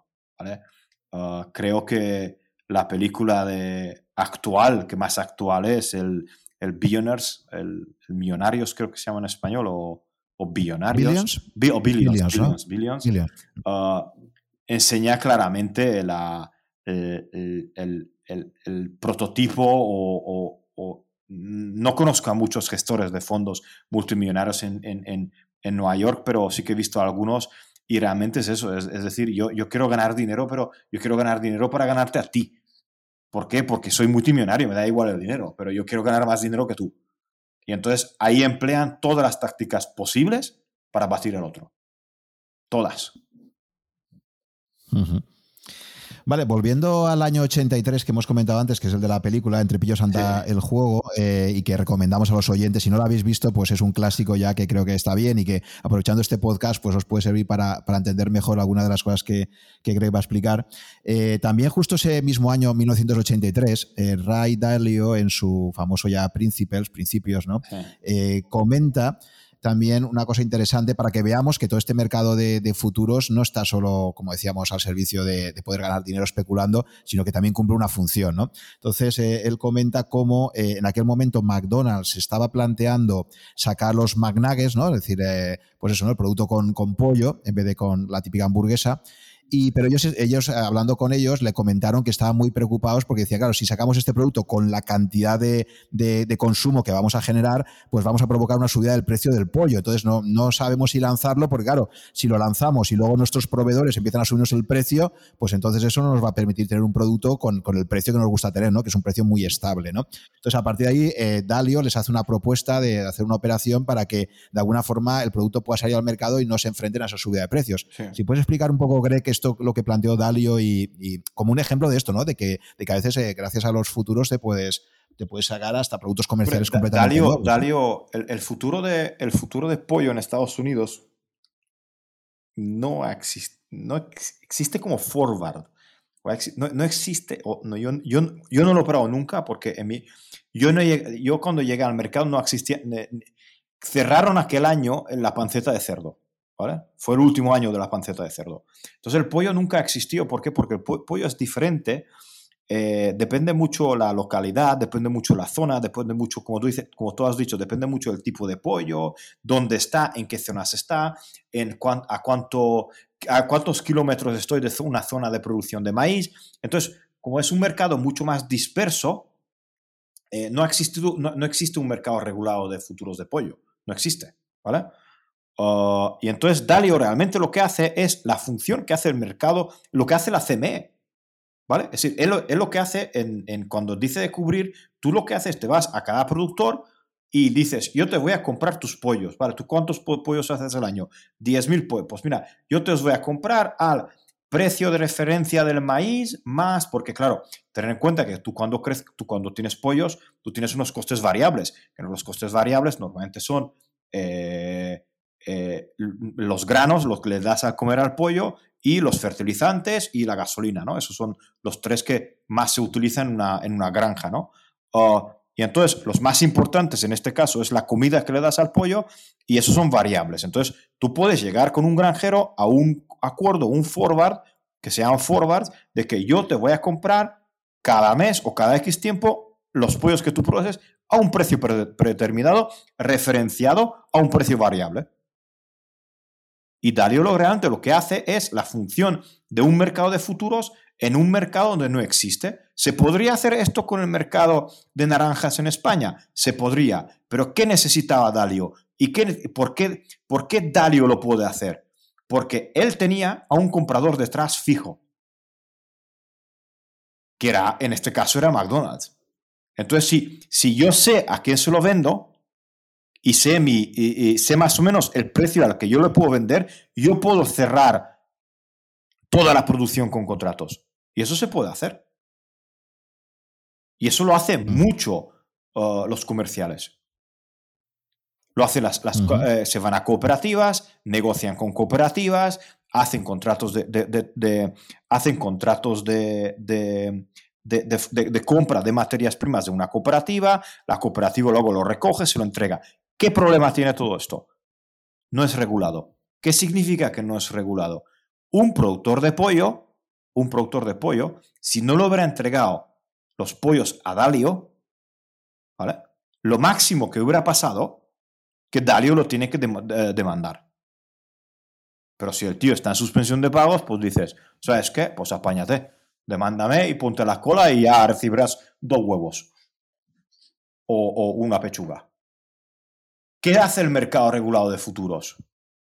El mercado regulado de futuros realmente te hace con una cámara de compensación de que si la contrapartida te falla, el mismo mercado, en este caso la CME o la CBOT o Matif en París, te da la contrapartida. Y eso es la diferencia entre el forward y un futuro. Un forward es un contrato entre dos partes donde no hay, no hay una cámara de compensación y el mercado de futuros es realmente un acuerdo Mm, entre tres partes, entre un comprador, un vendedor y una cámara de compensación. Y eso es lo que, pero lo que, lo que ha hecho Dalio es, es, es, es un, en, si te vas a, a mercados de, de, de, mercados agrícolas ahora en, en, en, España o en Hungría, el otro día me llamó un molino y realmente eh, pues tenemos que cubrir o tengo, tengo que ayudarles a, a, cubrir sus necesidades. Eh, cubrir sus necesidades de, de, de, de, tener un precio más equilibrado. ¿Por qué? Porque dice que tiene todo contratado, que la gente le trae eh, el trigo y tal, pero a veces falla, sube el precio y ya no lo quiere vender al precio acordado, incumplen contratos. Eso es lo que pasa cuando vas con forwards, cuando vas con contratos. Si, si existiría un mercado regulado, no, no tendrían ese problema. Entonces nosotros ahora lo que yo le estoy calculando a ellos es, eh, con una base de datos que estamos cogiendo ahora, es qué, es el precio suyo de referencia. ¿Es Matif o Mar Negro o zonas de entrega en Europa? ¿Y, qué crees que haría falta? ¿Por qué la Unión Europea no ha sido capaz, a pesar del tamaño que tenemos ahora, ¿no? de 27 estados, eh, casi 500 millones de habitantes, eh, ¿por qué la Unión Europea no ha sido capaz de crear un mercado equivalente al de Chicago ¿no? para, toda la operativa e, en Europa? La banca. El tabú, porque todo esto lo hace la banca. Tú te vas al banco, dices que te cubra, él te cubre, le pagas comisiones y más comisiones y tal. Ya está. Es un, sector, es un sector tabú, un sector que no se habla, un sector que está cerrado y ganan billones. El pobre agricultor trabaja 24 horas, o 24 no, pero trabaja 18 horas al día para que se vaya luego y le compren la mercancía por, por una miseria, o por una miseria no, pero por muy poco. ¿Quién le compra? Un intermediario que tiene un contrato con un banco o una cobertura o tal. Y todo este negocio es cerrado, es un negocio cerrado en Europa.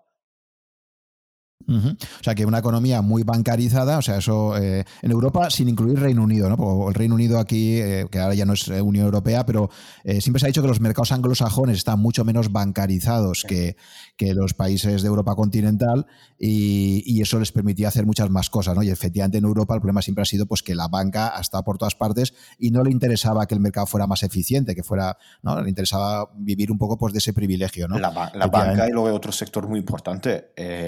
Eh, los, mega empresas comerciales.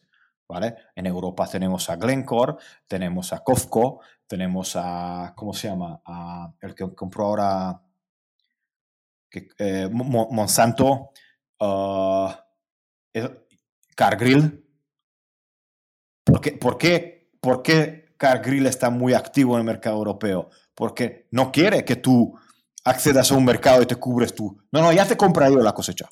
Ya, ya, tú tranquilo, ya, yo ya te lo compraré y ya te lo venderé. ¿Sabes? Pero así como ahora en Europa, poco a poco, pues cada vez van entrando más pues, fondos boutique, etcétera. ¿Tú, ¿Tú, crees, ves, ves por tu experiencia, crees que puede abrirse a, un mercado de estas características o lo ves muy difícil? Yo lo, yo lo veo y además veo que eh, me encanta mucho la extensión. A ver, ha crecido mucho.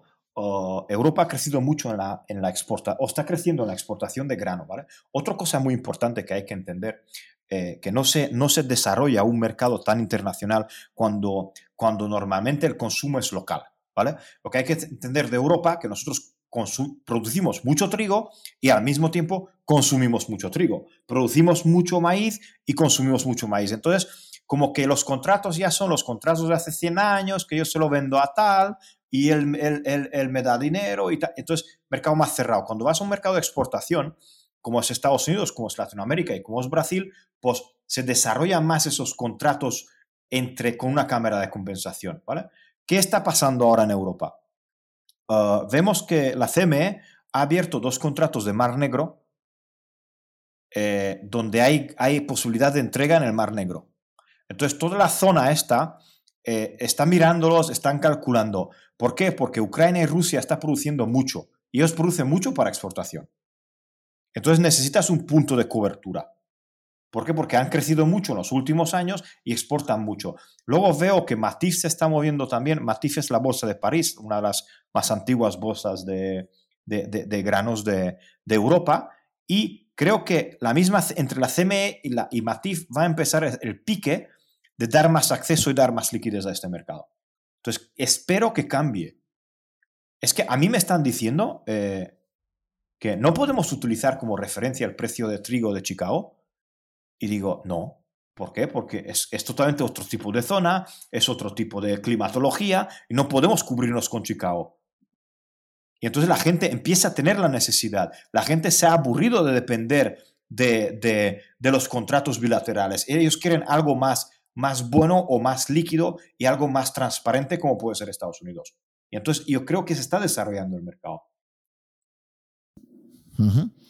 ¿Y cómo ves a China entrando también en, estos mercados? Porque hasta ahora China también iba un poco por libre y crees que también se va a mortar una especie de mercado, eh, que esté. El mercado chino de futuros está subiendo impresionante.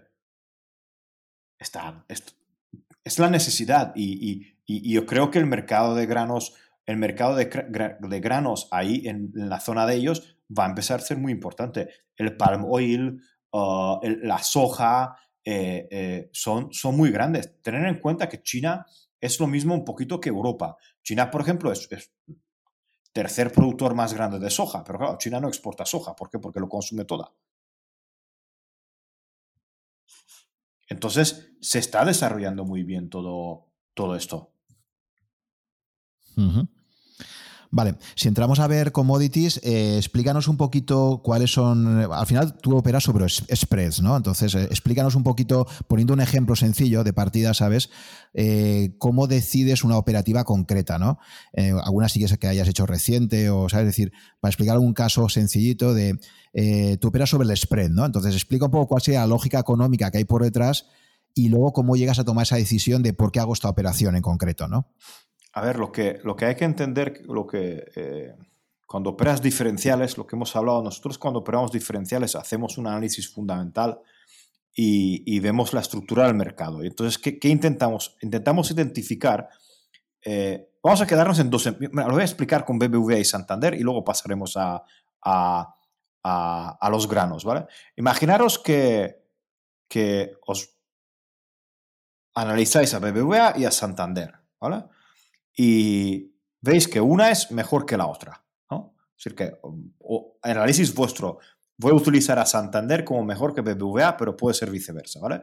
Entonces, ¿tú qué haces? Tu análisis fundamental te dice que en un entorno macroeconómico favorable, Santander ganará más dinero que BBVA y debido a esta condición, Santander, si subirán los dos bancos, por supuesto, pero Santander subirá más que BBVA, ¿vale? Porque tu análisis cuantitativo, tu análisis value, tu análisis tal, te dice que, uno es mejor que el otro. Y dices, ¿y qué pasa en un entorno negativo? Pues en un entorno negativo el efecto va a ser lo mismo. Es decir, si el sector bancario entra en un declive debido a tu análisis fundamental que has hecho de que el Santander es mejor banco que BBVA, también te puedes beneficiar. ¿Por qué? Porque si sube, sabes que Santander subirá más que BBVA y si baja, tu análisis te indica que Santander bajará menos que BBVA. Entonces, tú comprando Santander y vendiendo BBVA, realmente aumentas tus posibilidades de éxito. Y tú no juegas a que a, a, con una bola de cristal diciendo, no, no, no, es que yo opino que el sector bancario se va a multiplicar por tres. No, tú haces un análisis de dos dos productos, en este caso dos bancos altamente correlacionados, ¿vale? En el que tú dices, apuestas o, o, depositas tus, tus, tus, tu, dinero a favor del mejor, de uno, que uno es mejor que el otro. Pero tú aumentas, tú, tú estando, porque lo que hemos hablado, en un entorno alcista, un entorno bajista, puedes ganar con esta estrategia. Y entonces, si, si se entiende un poquito de que realmente tú quieres invertir en lo bueno, y venderlo lo, menos bueno, vamos a llamarle, tienes más posibilidades de sobrevivir en un mercado. En materias primas, nosotros qué hacemos? Nosotros sabemos, y eso yo creo que todo el mundo lo sabe en el mundo, que eh, cuando hay mucho de un producto, ¿vale? Cuando hay mucho, cuando hay abundancia, normalmente los precios tienden a ser los mínimos.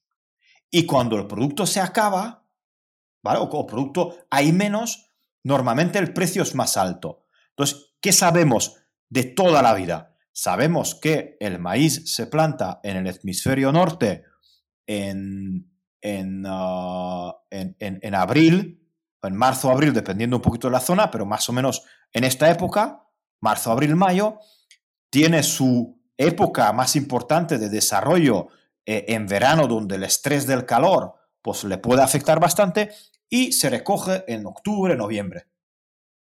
¿Cuándo hay mucho maíz en el mercado? Pues en octubre, noviembre. ¿Cuándo es el, precio del maíz?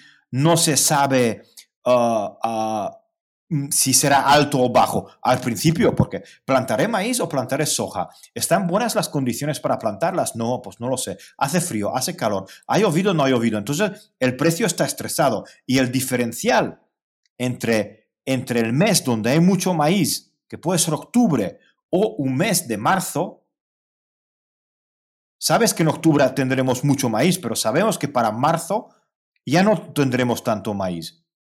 Entonces, ¿qué haces? Pues vendes el contrato más cercano, que es diciembre, donde sabes que el contrato va a ser afectado por el exceso o la abundancia de producto que hay en el mercado, y te cubres con un, con, un contrato de marzo, donde ya sabes que pasará la, el problema ese de que todo el mundo tiene que vender para cubrir sus, sus cuentas bancarias, para hacer caja, para poder sobrevivir, eh, ya sabes que entramos, entramos en invierno, donde los animales consumen muchísimo más ah, maíz porque hace más frío y entonces comen más y para engordar el mismo tienes que darle más de comida, se consume y luego también hay un factor muy importante que el precio de diciembre tiene que ser un precio más bajo que el precio de marzo debido a que si tú almacenas el grano, tienes unos costes financieros, unos costes de seguro y tienes unos costes de almacenamiento. Entonces, el diferenciar entre diciembre y marzo tiene que favorecer a alguien para que guarde esa cosecha. Pues si tú conoces esta estructura de mercado,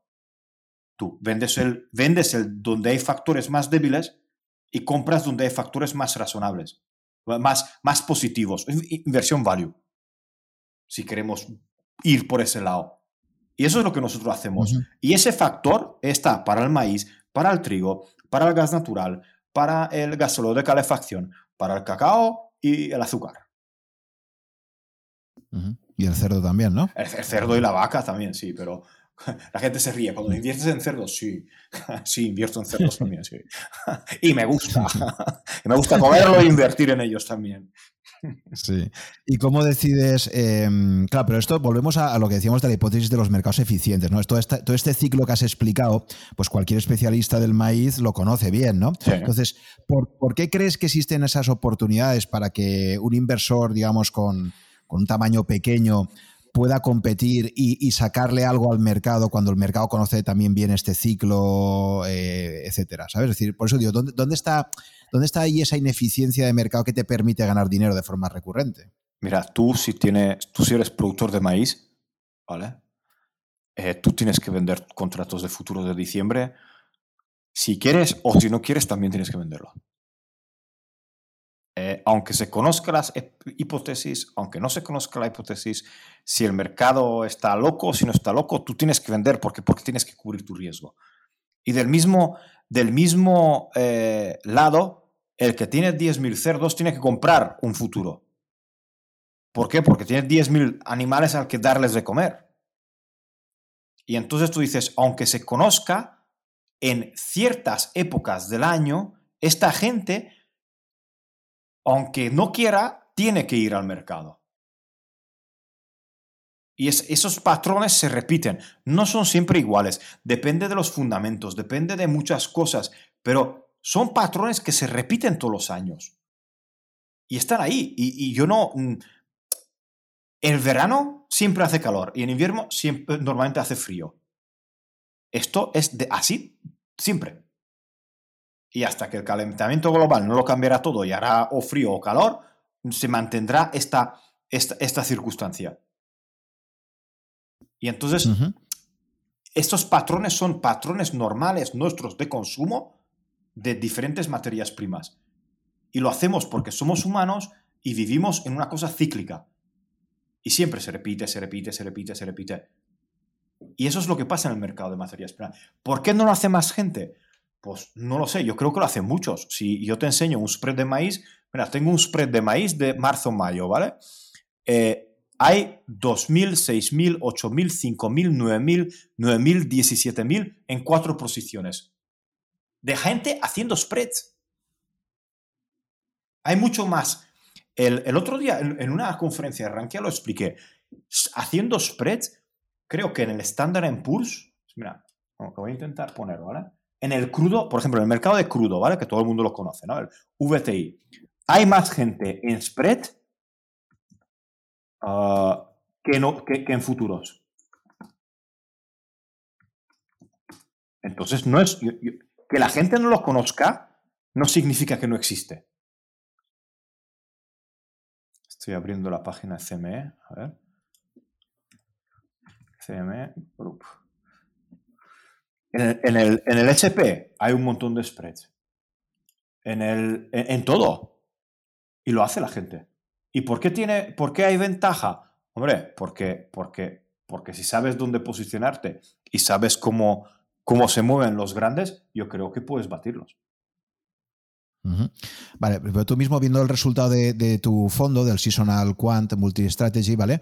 Eh, en el 2018-2019 estabais ahí en el entorno del 5% ¿no? de rentabilidad y en el 2020 fue un 10, ¿no? 10,7 fue el doble, ¿no? ¿Por qué crees, por ejemplo, que el año 2020 fue particularmente bueno aplicando las mismas estrategias y en general, como tú mismo dices, hay unos ciclos anuales que son más o menos similares? Es decir, ¿dónde están esas grandes diferencias de rentabilidad entre un año y el otro? Eh, si en principio los ciclos son parecidos. ¿no? Básicamente, básicamente lo que hay que entender que para nosotros dos, 2018 fue un año mm, de la, de la 2018 y 2019 fue un año muy raro de la guerra comercial de Estados Unidos con China.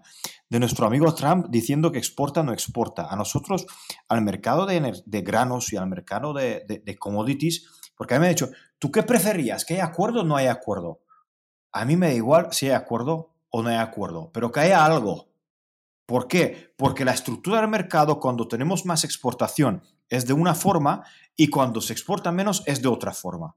¿Vale? los diferenciales. Lo que no podemos aguantar en los diferenciales, que se levanta Trump, se enfada con los chinos y por la tarde son amigos. ¿Por qué? Porque los comerciales ajustan, desajustan, ajustan, desajustan. Y eso rompe el mercado. Y a nosotros, nosotros lo hemos pasado muy mal en los, eh, luego, luego pillamos una de las fiebres, la fiebre aftosa en los cerdos, eh, hemos pillado la, fiebre africana en los cerdos, eh, ahora, es decir, se ha roto totalmente el mercado por, el exceso de compra de China. No sabemos dónde compra China. problemas en Latinoamérica. Y claro, esos factores que cambian la estructura del mercado puede hacer que un mercado sea menos estacional o más estacional. Y a veces, por ejemplo, ahora no hay estacionalidades, se ha roto, muchas. Por ejemplo, el gas natural funciona muy bien, pero el último artículo creo que lo hemos hablado, los cerdos han ido. Entonces, los cerdos se han ido, se han desviado de la estacionalidad, todo el mercado, estamos cotizando en diferenciales históricos nunca vistos en el maíz, en la soja, en el aceite de soja. ¿Por qué? Porque estamos entrando en una época nueva donde el exceso de liquidez ha hecho que muchos fondos se meten en el mercado y además tenemos un problema estructural en el mercado donde ha habido menos producción en China, eh, menos producción en Latinoamérica o ya se está demostrando que no están menos porque ayer salieron los datos y tenemos un exceso de compra de China que no sabemos por qué acumula China tanta materia prima. Algo se está preparando en China, no sabemos qué será, pero acumula mucho grano, mucho más de lo necesario y no entendemos por qué lo hace.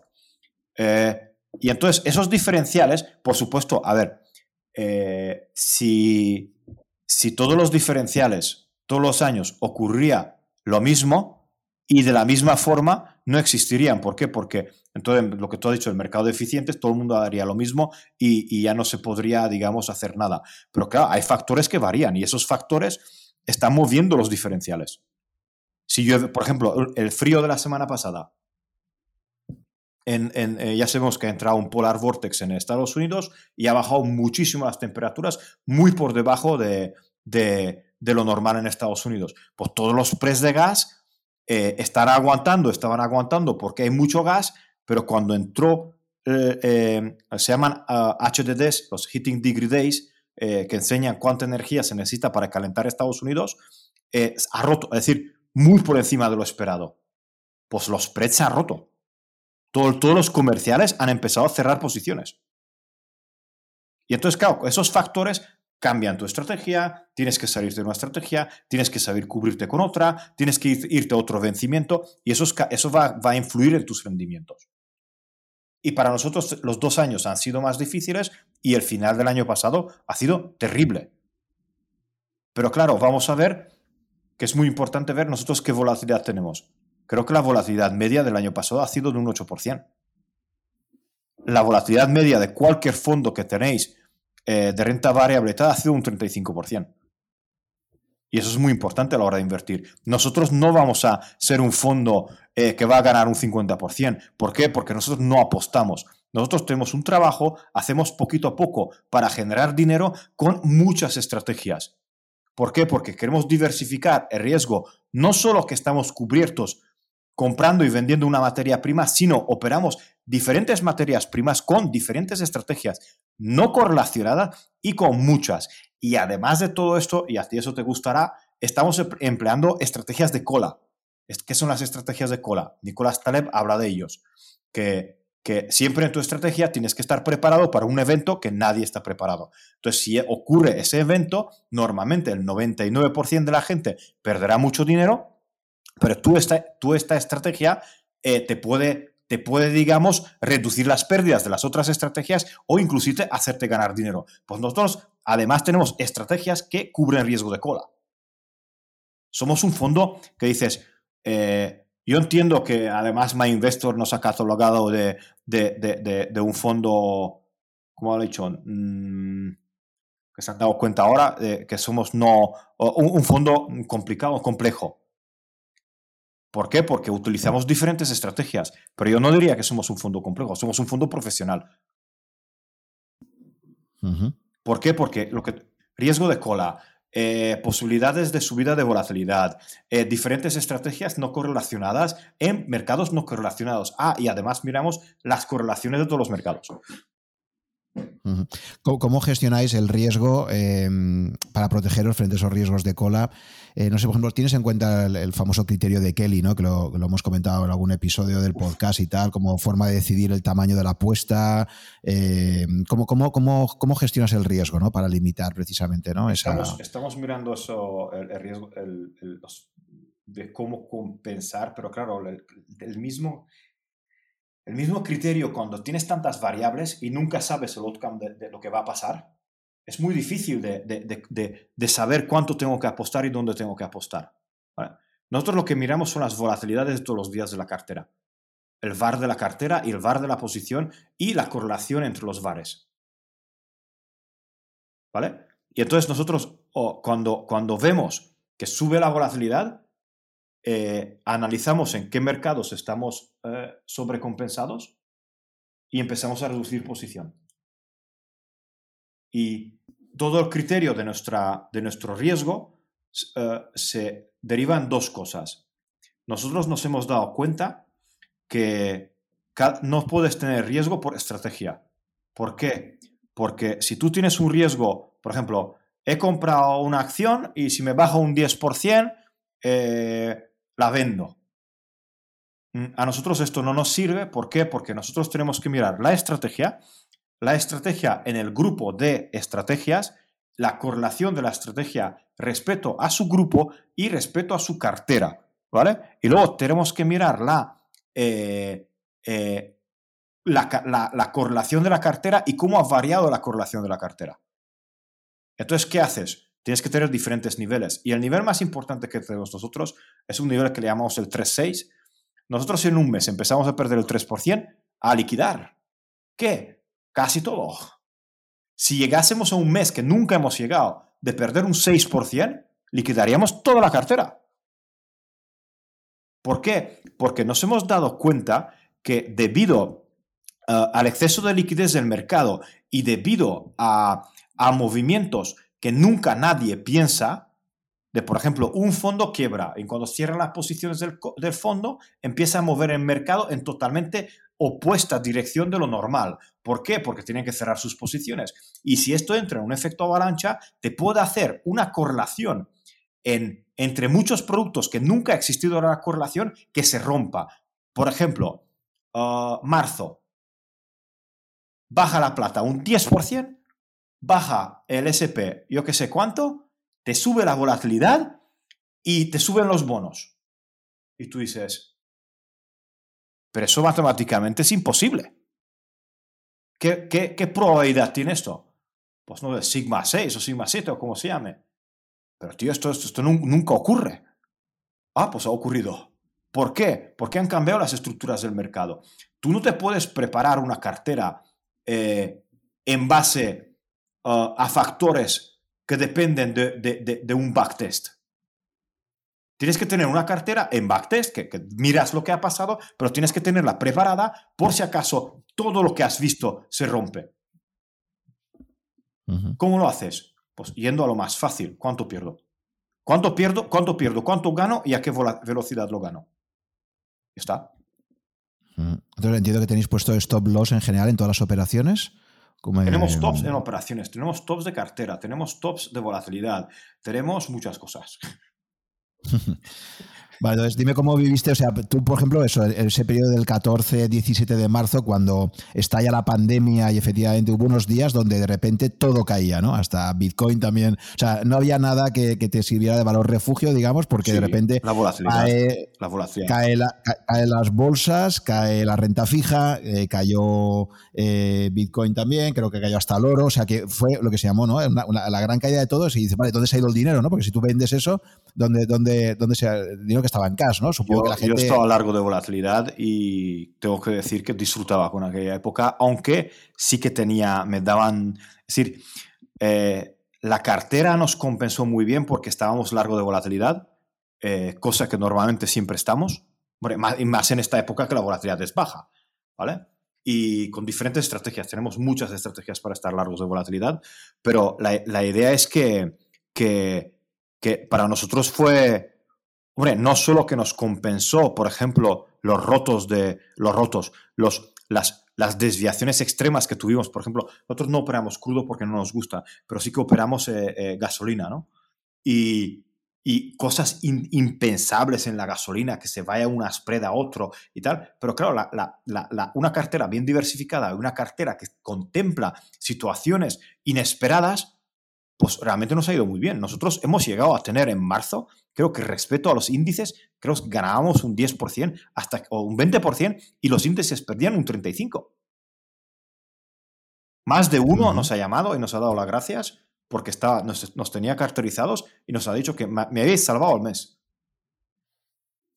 ¿Por qué? Porque, porque nosotros contemplamos lo que Taleb dice de, de, de, de algo que no puede ocurrir. ¿Qué es? No lo sé. Yo no lo sé. Yo, no soy, no tengo no, es que si Apple vende 100 millones más de iPhones, su resultado será no sé qué. Yo en eso no entro, eso son todo, todo bolas de cristal. Tú tienes que tener una cartera o tienes que operar cosas que, que, que, que puede ocurrir todo. ¿Estás preparado para este tipo de entorno? Pues si no, entonces tienes que volver a reanalizar tu estrategia. ¿Cuántos fondos grandes han caído pero en picado? ¿Por qué? Porque no tenían contempladas muchas de las cosas. Normalmente, normalmente, la renta fija eh, no debería haberse hundido. Pero es que vino la liquidez de la renta fija con los problemas tal. ¿Y qué han podido liquidar los pobres? Metales preciosos. Han empezado a vender metales preciosos a saco. Por eso hundieron. Porque necesitaban dinero. Porque la volatilidad, del, eh, la volatilidad del, del SP ha subido tanto la volatilidad de todo que los márgenes que ellos tenían pensados tenía que cubrirlo de alguna forma. Claro, ¿qué, voy a vender? Eh, la, renta variable que estabas palmando una pasta. Fondos, o, bonos no podías vender porque no había liquidez. Pues, futuros de, de, oro y lo que había en oro. Está. Entonces, claro, fíjate todos los factores que influyen en, los mercados que tú operas, ¿no? al, factor habitual del ciclo anual de las cosechas, que cada año es distinto, eh, se suma lo que tú has comentado de la incertidumbre que introdujo Trump en las negociaciones comerciales ¿no? durante su presidencia, que eso generó también pues, cambios en la estructura de mercado muy importantes. ¿no?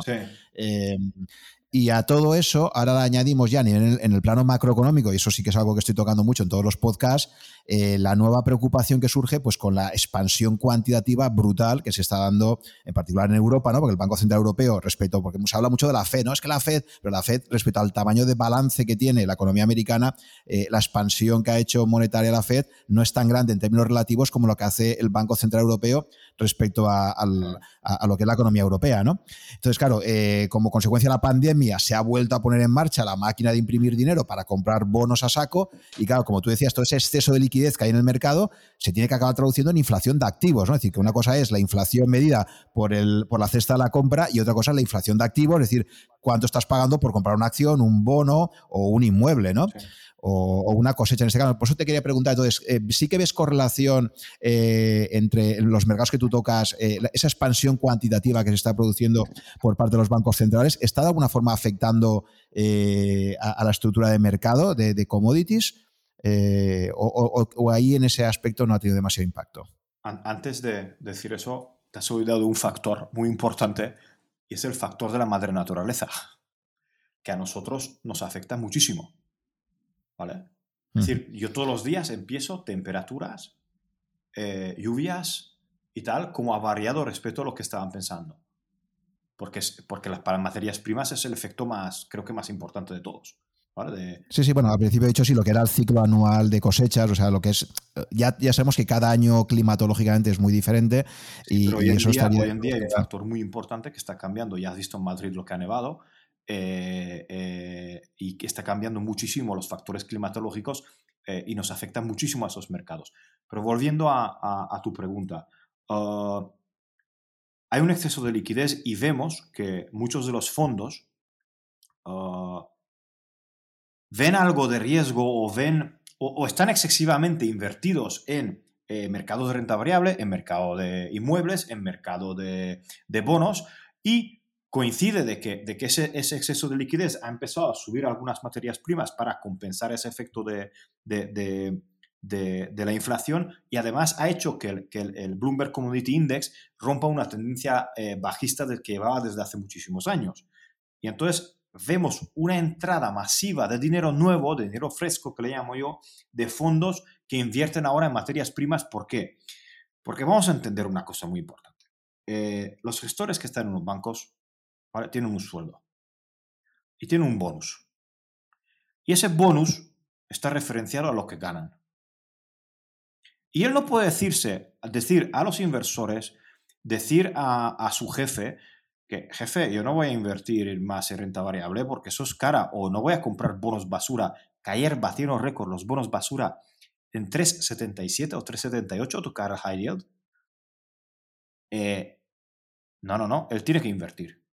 Entonces se han inventado ahora que como el, el Bloomberg Commodity Index está subiendo y la inflación tiene que afectar a los precios de materias primas, está subiendo, están metiendo muchísimo dinero en el mercado de materias primas. Pero claro, esta gente, supongo que cuando decides invertir miles de millones, coges a alguno que por lo menos que entienda que es el maíz, ¿vale? Que no es el popcorn que te comes por la noche, sino, sino que hay una estructura de mercado, que tal. Pues nosotros lo que vemos que esta misma gente, además de los chinos que han comprado un montón, está rompiendo la estructura del mercado temporalmente. Básicamente están pagando más hoy por el trigo, uh, por el maíz de marzo, que por el maíz de mayo. ¿Por qué? Porque se supone que no hay maíz y los fondos están dispuestos a pagar más por él, o por lo menos por los contratos. Entonces, está entrando mucho dinero fresco, mucho dinero nuevo nos pasó esto, creo que en el año, no recuerdo, hace, hace 7 o 8 años nos pasó y pasó lo mismo. Lo bueno que a los 4 o 5 años pierden un montón de pasta y se van estos fondos. También una época muy mala cuando se van porque también distorsionan el mercado, pero pasa, se ve, sí, entra mucho dinero. ¿Por qué entra mucho dinero? Porque hay necesidad de encontrar un, uh, un efecto o un activo en el que podemos meter dinero diciendo que creemos que va a subir. ¿Por qué? Porque hay que sacar rentabilidad. Hoy en día no hay rentabilidad en el mercado. Y rentabilidad ajustada a riesgo, menos. Y ahora no me venga nadie que compremos GameShop o que compremos Teslas o lo que sea, ¿vale? Sino vamos a hablar de inversiones normales y de inversión con cabeza. Entonces, se está yendo buscando activos. ¿Qué vas a comprar? Eh, ¿bonos, ¿Bonos austriacos a 100 años al 0%? Sí lo que te iba a comentar. Bueno, luego hablaremos de un poco del asset allocation y tal, así de forma más general. Pero bueno, en el mercado que tú realmente dominas más a fondo, que es el de commodities, sí que notas esa llegada de dinero fresco, de un poco el efecto, el efecto eh, derivado de, la expansión.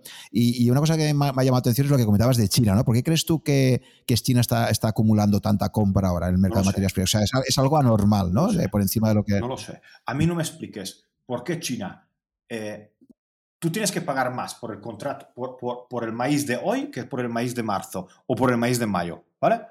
Porque está invertido el mercado, ¿no? Teniendo unos stocks amplísimos de maíz, China, ¿por qué está dispuesta a pagar más hoy que dentro de 30, 30 días? ¿Qué ha pasado? Teniendo stocks. no, sé cómo explicártelo. Imagínate que, que tu coche está lleno de gasolina, el precio ha subido un 10% y tú sigues comprando gasolina y por ponerlo en garrafas. Y tú dices, no, pero es que hay gasolina, tío, y, dentro de 3, 4 meses la, el, No, no, no, ellos siguen comprando y siguen comprando. Y no sé qué están preparando. No lo sé. No, no, se sabe. Estoy hablando con gente, dicen, dicen, dicen que uh, debido a un efecto de hace dos años donde tuvieron que matar eh, más de 100, ah, de, 100 millones de cerdos ah, a, la famosa fiebre africana, ¿no? Ah, African Swine Fever.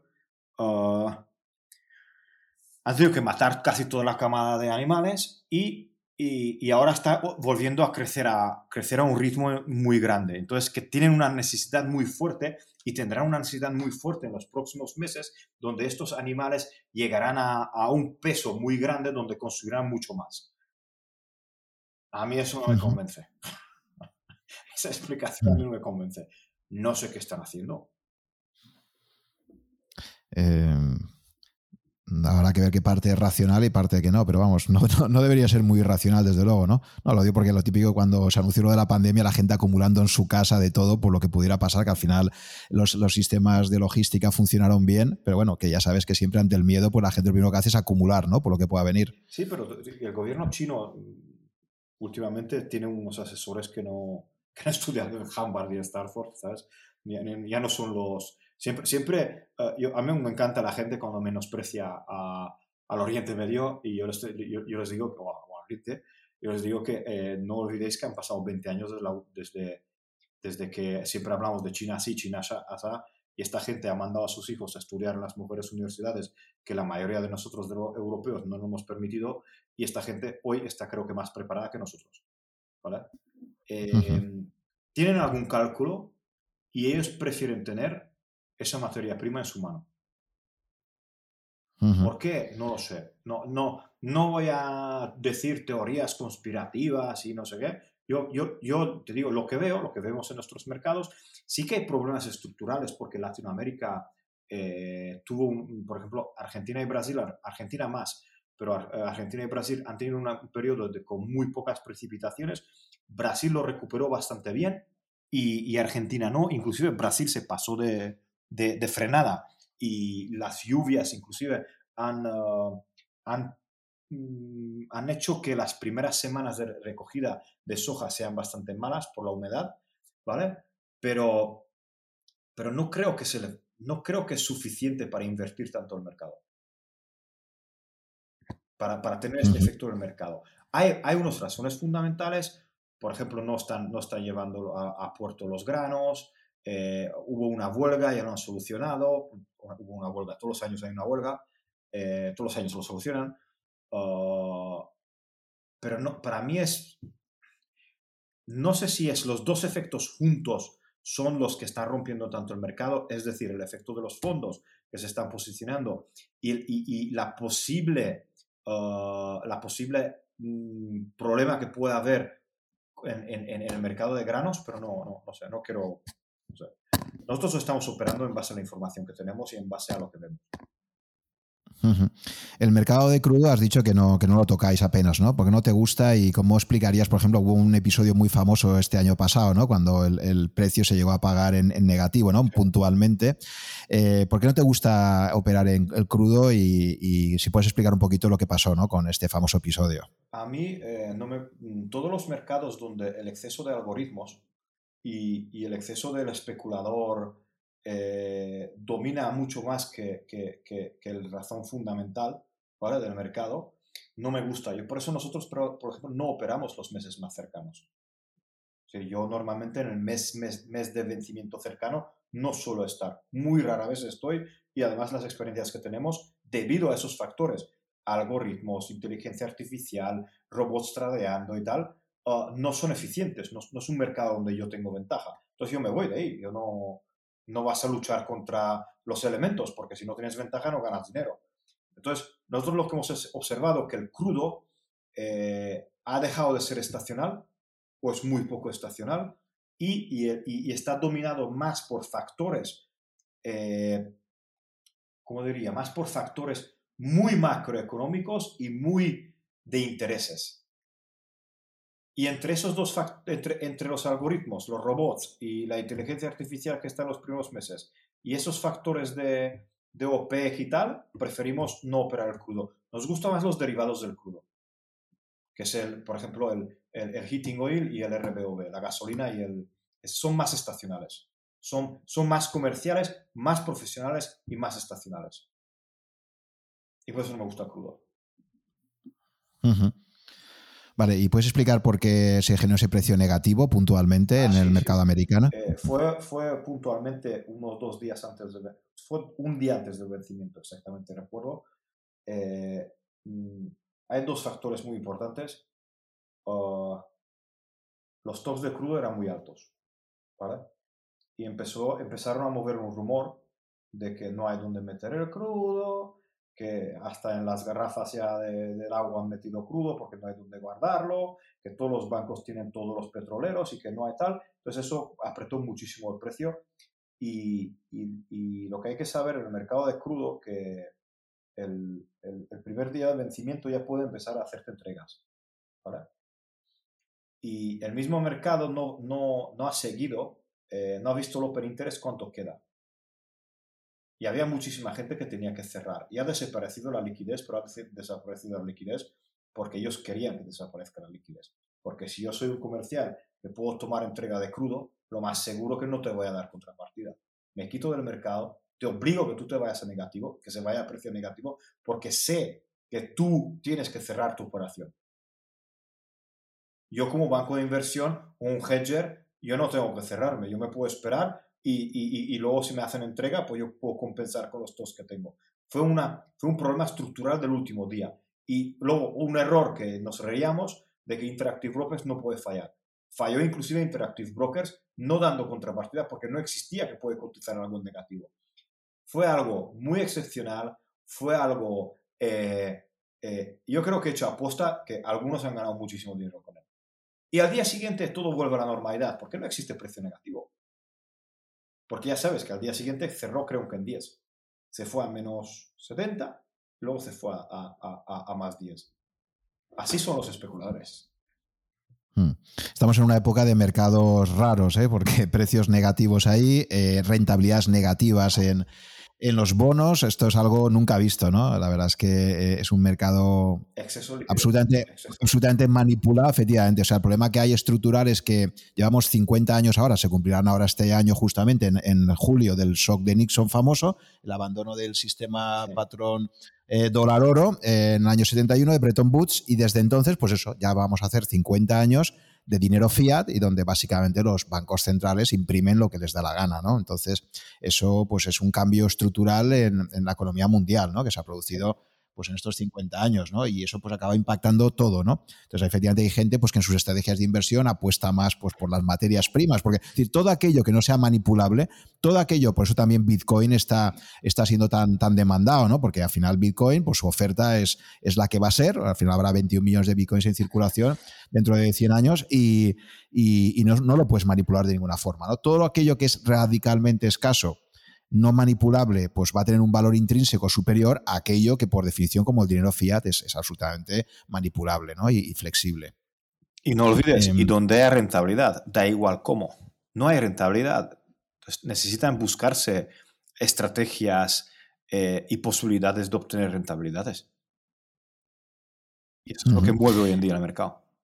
Eh, siempre, siempre ha sido lo que movía al mercado, pero debido a un exceso de dinero, ya están buscando alternativas donde, eh, alternativas, ah, digamos, fuera de lo normal. Lo que parece claro es que el dólar cada vez va a tener menos peso global y lo lleva perdiendo desde hace mucho tiempo. En un, en un, mundo cada vez más multilateral, ¿no? donde el ascenso cada vez más del sudeste asiático eh, está claro. Y, a nivel de materias primas también, otra, otra categoría que, habéis comentado en el blog recientemente, por ejemplo, en metales preciosos, eh, ahí sí que veo que estáis comentando estrategias sobre la plata, ¿no? ¿Puedes comentar un poquito cómo veis el, mercado de la plata? Eh, no sé si el oro también tiene alguna correlación con este, ¿no? Pero ¿por qué, por qué os interesa particularmente la plata? Básicamente nos interesaba más, tenemos las dos, pero tenemos más plata que oro.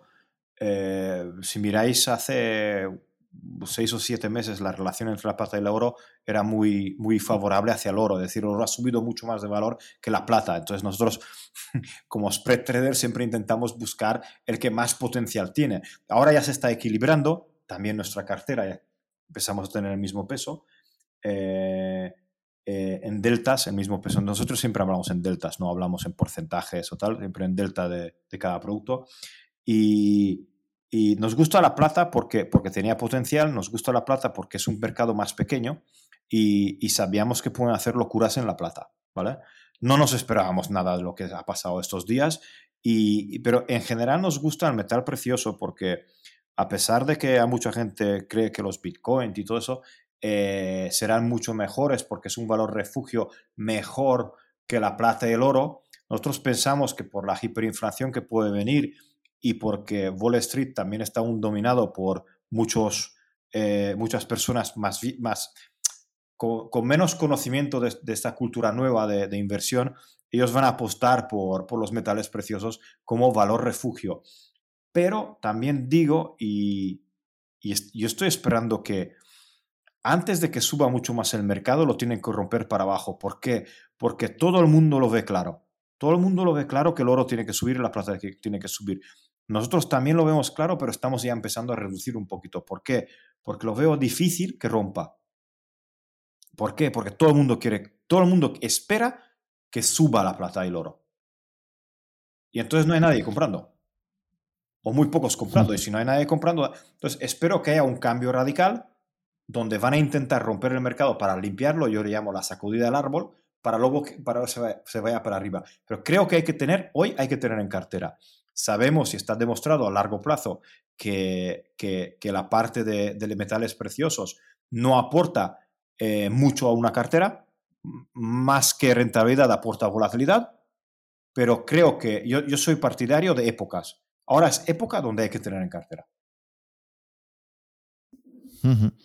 Em, bueno, hay algunos como Michael Saylor, el CEO de, MicroStrategy, ¿no? que, ha decidido este año pasado, se ha, se ha, convertido en el nuevo defensor a tope de un maximalista de Bitcoin, básicamente. Ha comprado, para su empresa fue, fue la empresa pionera en comprar muchísima tesorería, que ahora pues, se ve que ha hablado con Elon Musk, ¿no? porque de hecho lo, de hecho lo puso en el Twitter y dijo eh, de, de, de rockets, de científico de, cohetes a otro, eh, cuando quieras nos sentamos y te explico cómo lo he hecho en MicroStrategy y efectivamente, y ahora Tesla acaba de anunciar eh, hace un par de días que, que ha hecho una compra de 1.500 millones de, mm. dólares en, Bitcoin. ¿no?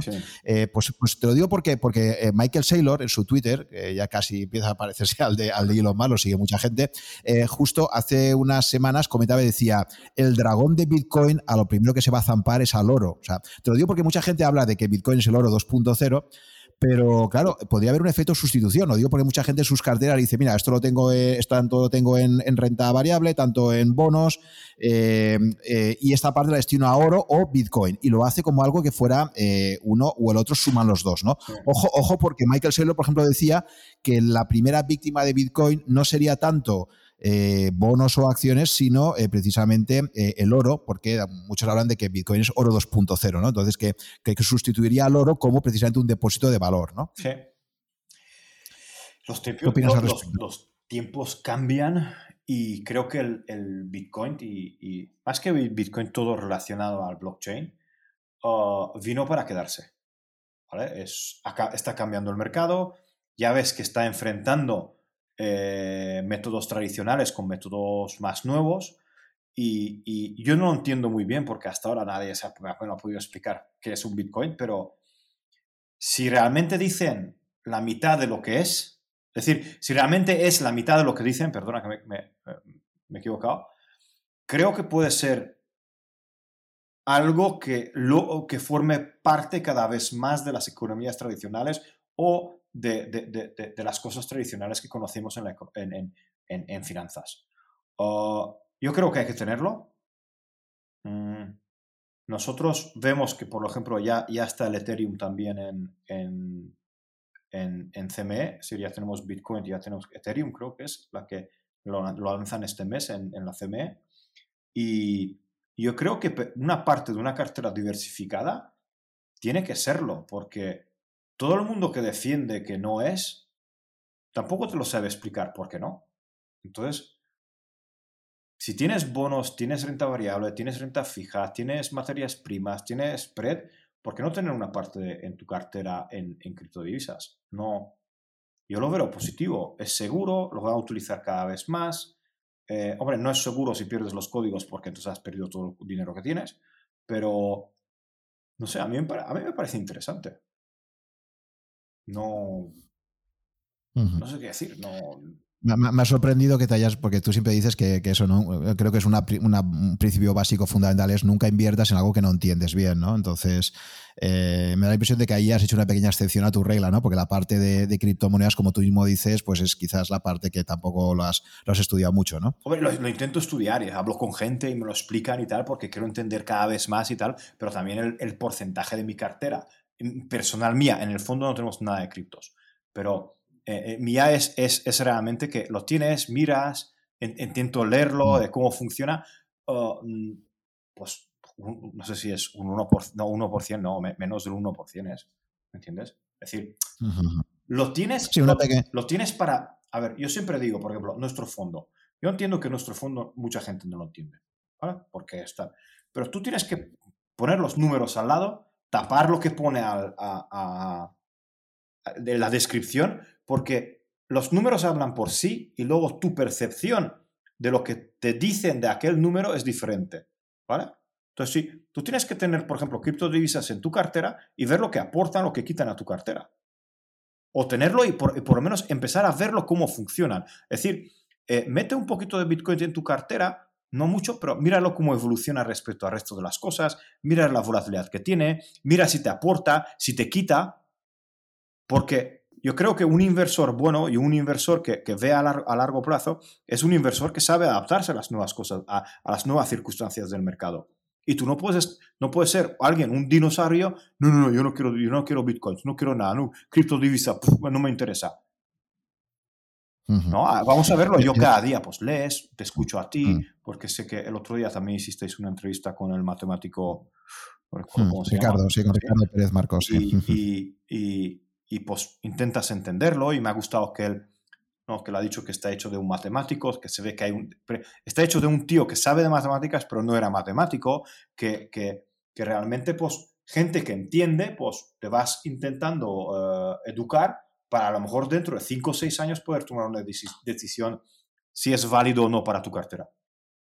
Hmm. Sí, yo lo veo como una fuente de opcionalidad pura, es decir, que eh, mentalmente hay que estar preparados para que cualquier cosa que compres, bueno, yo para empezar, ya sabes que dentro también de las criptomonedas están los maximalistas de Bitcoin, entre los que yo me incluiría, es decir, que creemos que Bitcoin realmente es lo único que, que realmente es sólido y va a funcionar, ha sido pionero y es la única criptomoneda que de verdad está descentralizada y donde Satoshi Nakamoto decidió desaparecer, mientras que el resto de criptomonedas al final siempre hay ahí un grupito, un lobby de gente que son los que gestionan el cotarro y, obviamente pues eso genera mucho más peligro, ¿no? Porque ellos podrían afectar a... Entonces, lo bueno que tiene Bitcoin es que es un sistema radical, o sea, primero fue el pionero, segundo es la, la única criptomoneda donde realmente eh, el creador ha desaparecido del mapa, porque, y ojo, eh, que Satoshi Nakamoto tiene minados, se calcula un millón de bitcoins, ¿vale? Pero que jamás han tocado en 12 años, ¿no? No se ha tocado nunca. Entonces yo creo que hay una honestidad ahí en esa creación de la moneda, una descentralización radical y el hecho de haber sido la pionera y tener una masa crítica que hace que tenga muchísimas ventajas sobre todas las demás.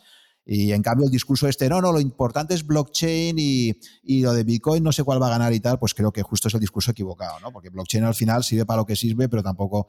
Pero bueno, eso ya es un poco opinión mía. Bitcoin es la primera, ya sabes que el dicho ese, ¿no? Que el que pega primero pega más fuerte. Eh, sí, pero luego hay gente que te viene y te habla de MySpace y que ahora Facebook se ha comido MySpace, en fin, vale. Pero bueno, eh, más allá de ello, eh, ya digo, pero en cualquier caso yo lo que le diría a cualquier inversor es que desde luego esto la suma, o sea, hay que partir del ejercicio mental de que cualquier cantidad que tengas en criptomonedas, incluyendo Bitcoin, podrías llegar a perderlo todo. O sea, hay que partir de ese, eh, entre otras cosas, porque como tú decías, que pierdas las claves privadas, ¿no? De hecho, el otro día en Twitter había un, usuario, Icaria Cap, que, que, contó cómo se había comprado un ledger para un hardware wallet para, para guardarse sus bitcoins ahí de la lotería con un grupo de amigos y, de repente se lo habían hackeado, lo había perdido todo. O sea, que, decir que entre otras cosas, eh, hay que pensar que cuando uno está con bitcoin o con criptomonedas, el banco eres tú. Si lo custodias tú fuera de un exchange, eres tú el responsable de esto. Claro, mucha gente no está preparada para ser su propio banco, ni mucho menos. Estamos acostumbrados a, delegar en terceros y el principio básico de Bitcoin es no, no confíes en nadie, verifica. Eso es una cosa básica. Entonces, efectivamente, la parte de Bitcoin es algo que exige mucho estudio. Eh, muchísima gente quiere ir por la vía rápida, pues como si yo quiero empezar a operar con, cerdo, como dices tú, ¿no? Con carne de cerdo, y, creo que de un día para otro me lo voy a saber todo, pues es imposible, ¿no? Aquí hay que tener paciencia, hay que hacer los deberes y luego empezar a, a operar, ¿no? Pero bueno, mucha gente quiere ir por el atajo rápido, ahora está de moda y ese es el peligro siempre que tiene, ¿no? Mm. Pero ya te digo, yo, yo partiría siempre del ejercicio mental de decir, oye, cualquier cantidad que tengan criptomonedas, eh, podría irme a cero. ¿eh? Entonces yo creo que al final es una fuente de opcionalidad que dices, vale, esto se puede ir a cero, pero también es verdad que podría multiplicar por 100. Pues si tú ves la, evolución que ha tenido desde su creación, pues bueno, o sea, Bitcoin se puede ir ahora perfectamente a 100.000 o a 200.000 o a 300.000, ¿no? Entonces, es decir, bueno, pues ahí puedes hacer un, por 10 o, más, ¿no? Entonces, bueno, eh, pero asumamos que es eso, es una fuente de opcionalidad y, eso ya está. Es lo mismo, tú no vas a poder tener tu cartera de renta variable el mismo peso en Bitcoin, porque no es, sería yo creo que absurdo y, iría en contra de, los criterios básicos de diversificación y, de, optimización de una cartera.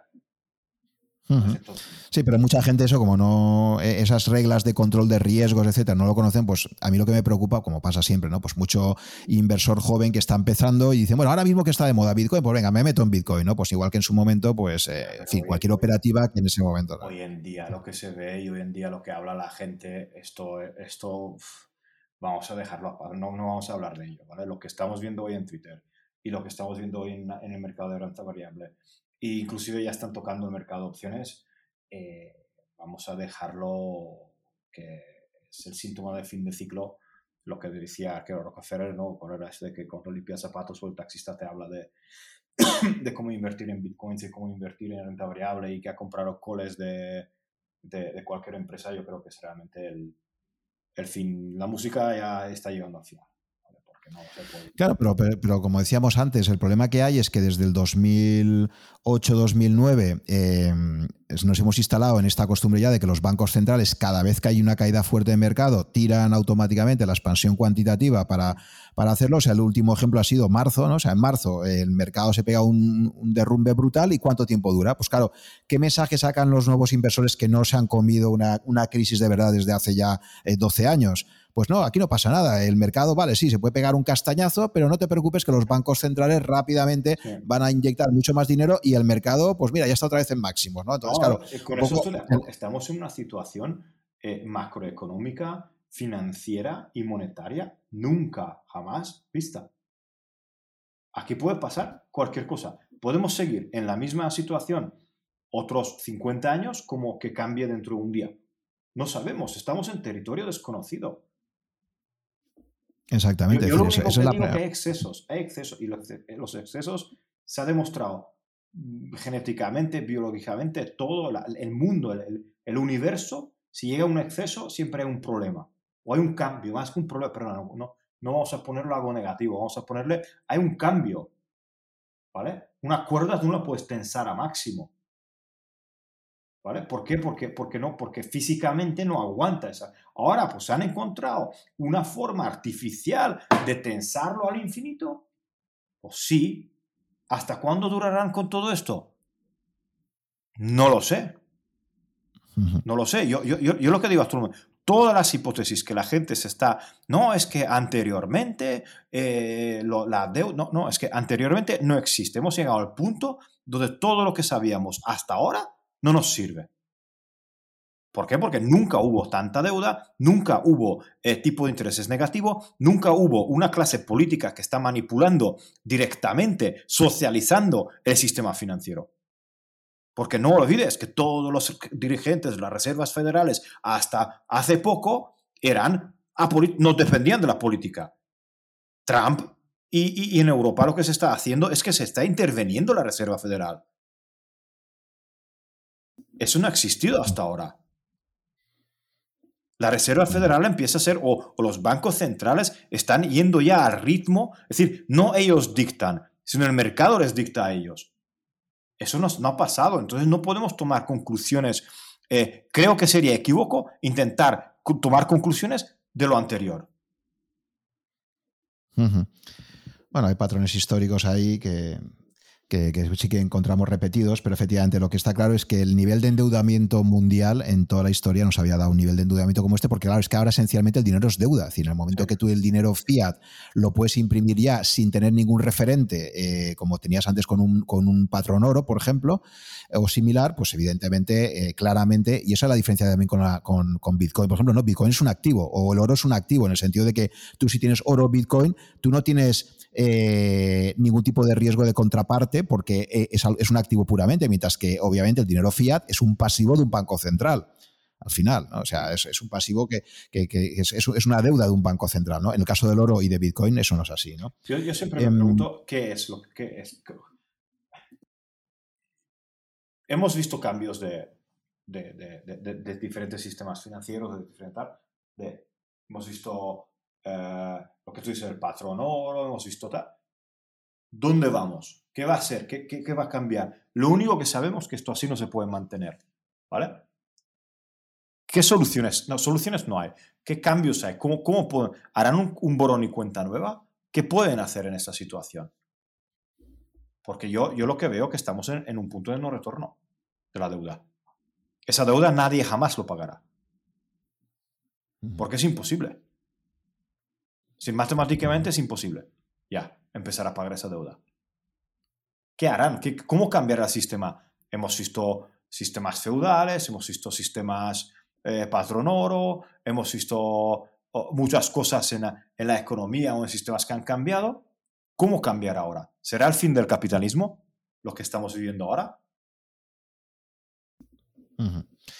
Sí, mucha especulación ahí. Podemos de eso podemos hablar lo que quiera. Yo, yo lo único que yo, yo, me estoy, yo, estoy sentado y digo, ¿cómo puedo defenderme ante un cambio radical que pueda haber en el mercado?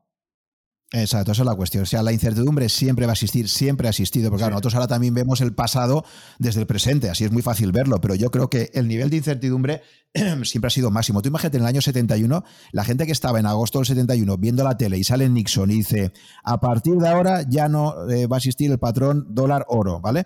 Eh, claro, todo el mundo allí se puso, en aquel momento no existía el mercado Forex, el mercado de divisas aparece como consecuencia de la desaparición del sistema de Bretton Woods, ¿no? Eh, a continuación llega la crisis del petróleo del 73, ¿no? Y de repente el crudo se dispara el precio cuando históricamente el precio del petróleo, o sea, quiere decir que los que vivían en aquellos años, si hubieran hecho ese podcast ahora, eh, estarían diciendo, oye, Juan, oye, Greg, eh, ¿qué va a pasar? Eh, acaba de derrumbarse. O sea, en términos relativos, posiblemente aquel cambio fue más significativo que que estamos viviendo ahora, ¿sabes? Porque fue pasar de una época con un sistema financiero determinado a otra época completamente distinta. según nuestra percepción con los, conocimientos de hoy, con los conocimientos de lo que tú dices que estaríamos hablando en aquella época, tampoco sabríamos la, la evolución de aquel cambio. Lo sabemos ahora.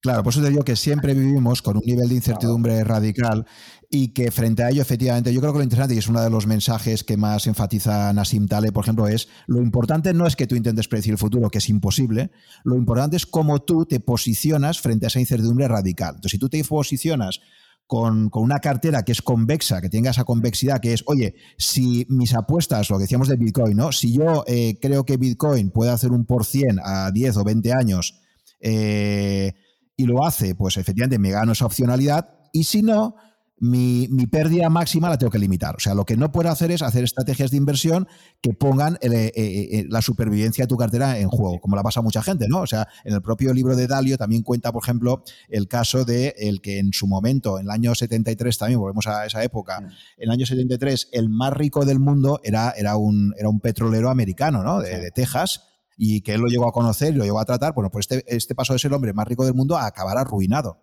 ¿De acuerdo? Porque empezó a especular en el mercado del crudo, apalancado, como siempre, cuando te apalancas.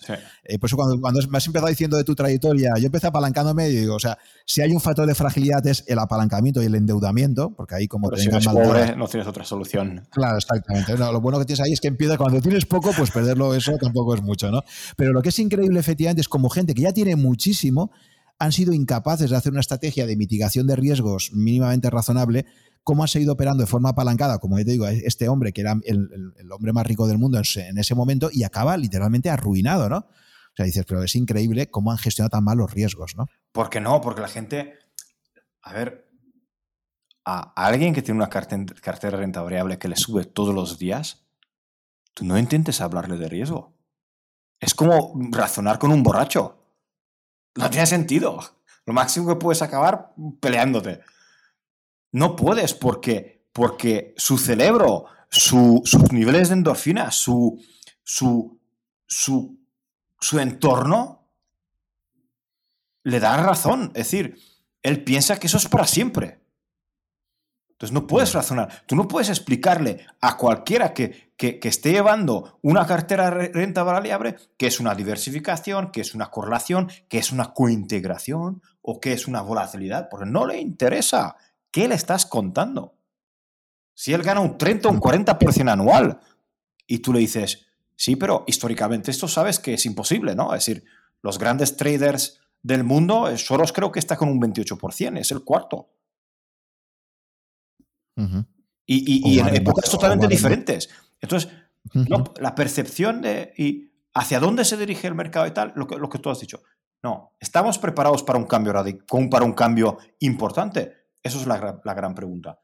Yo te puedo decir que eh, nosotros sí. ¿Por qué? Porque, pues estamos así, estamos pensando en esto y, cuando operas spreads y cuando operas diferenciales, eso es lo que te hace pensar, que tienes que estar preparado así. Pues efectivamente esa es la gran diferencia entre, entre, mucha gente que empieza ahora y que no ha conocido nosotros, evidentemente por la propia evolución, eh, y esto lo he comentado ya muchas veces en varios episodios, evidentemente el, género humano, digamos, la especie humana, eh, no está preparada para pensar en el largo plazo. Estamos preparados para pensar en, los riesgos, en los peligros que nos van a pasar en los siguientes 30 segundos, un minuto, dos minutos, ¿no? Oye, ese ruido de la selva, estás en la selva y eh, eso que acabo de oír, ¿esto me puede matar o no? Entonces, nuestro cerebro, em, em, evolutivamente, eh, tenemos el que tenemos pues porque nos ha servido para sobrevivir durante miles de años así, ¿vale? Evidentemente, nosotros no estamos programados genéticamente ni tenemos la, estructura cognitiva para pensar qué pasará 10 años vista, porque entre otras cosas, la esperanza de vida antes, ¿cuál era? O sea, ah, nuestras edades ya y bueno, pues tu esperanza de vida era bajísima. Entonces, eh, eso nos dota efectivamente de unas herramientas cognitivas muy malas, ¿no? Porque piensas mucho en el corto plazo, estamos muy bien programados para pensar que lo que nos ha ocurrido en las últimas horas o en los últimos días es lo que va a seguir pasando a futuro cuando precisamente el mundo es eh, esencialmente incierto y, efectivamente puede estar muchísimo tiempo cosas que no tengan nada de volatilidad, ¿de acuerdo? Pero lo que debería preocuparte es que haya muy poca volatilidad, porque lo normal es que haya volatilidad. Entonces, cuando algo está muy limitado en cuanto a volatilidad, probablemente es que está manipulado, probablemente es que se está interviniendo en ese mercado de una forma artificial. Y lo que comenta Taleb, ¿no? Que cuando un mercado tú eh, limitas la volatilidad de forma artificial, lo único que haces es acumular el efecto y de repente pasas de medio cristiana a extremista, ¿no? O sea, provocas un salto y, estalla, ¿no? Yo siempre pongo el ejemplo de las parejas, ¿no? Una pareja, ¿no has conocido a estas parejas donde ves que nunca se pelean? Que siempre están, que parece que se iban genial y de repente te dicen un día, se han separado. Uy, pero si, pero si nunca se he visto pelearse. Pues precisamente era la típica pareja donde no se dicen nada entre ellos, no hay mucha comunicación, parece que se llevan bien, pero el día que se empiezan a hablar, pues se dicen de todo y se acabó la pareja, ¿no?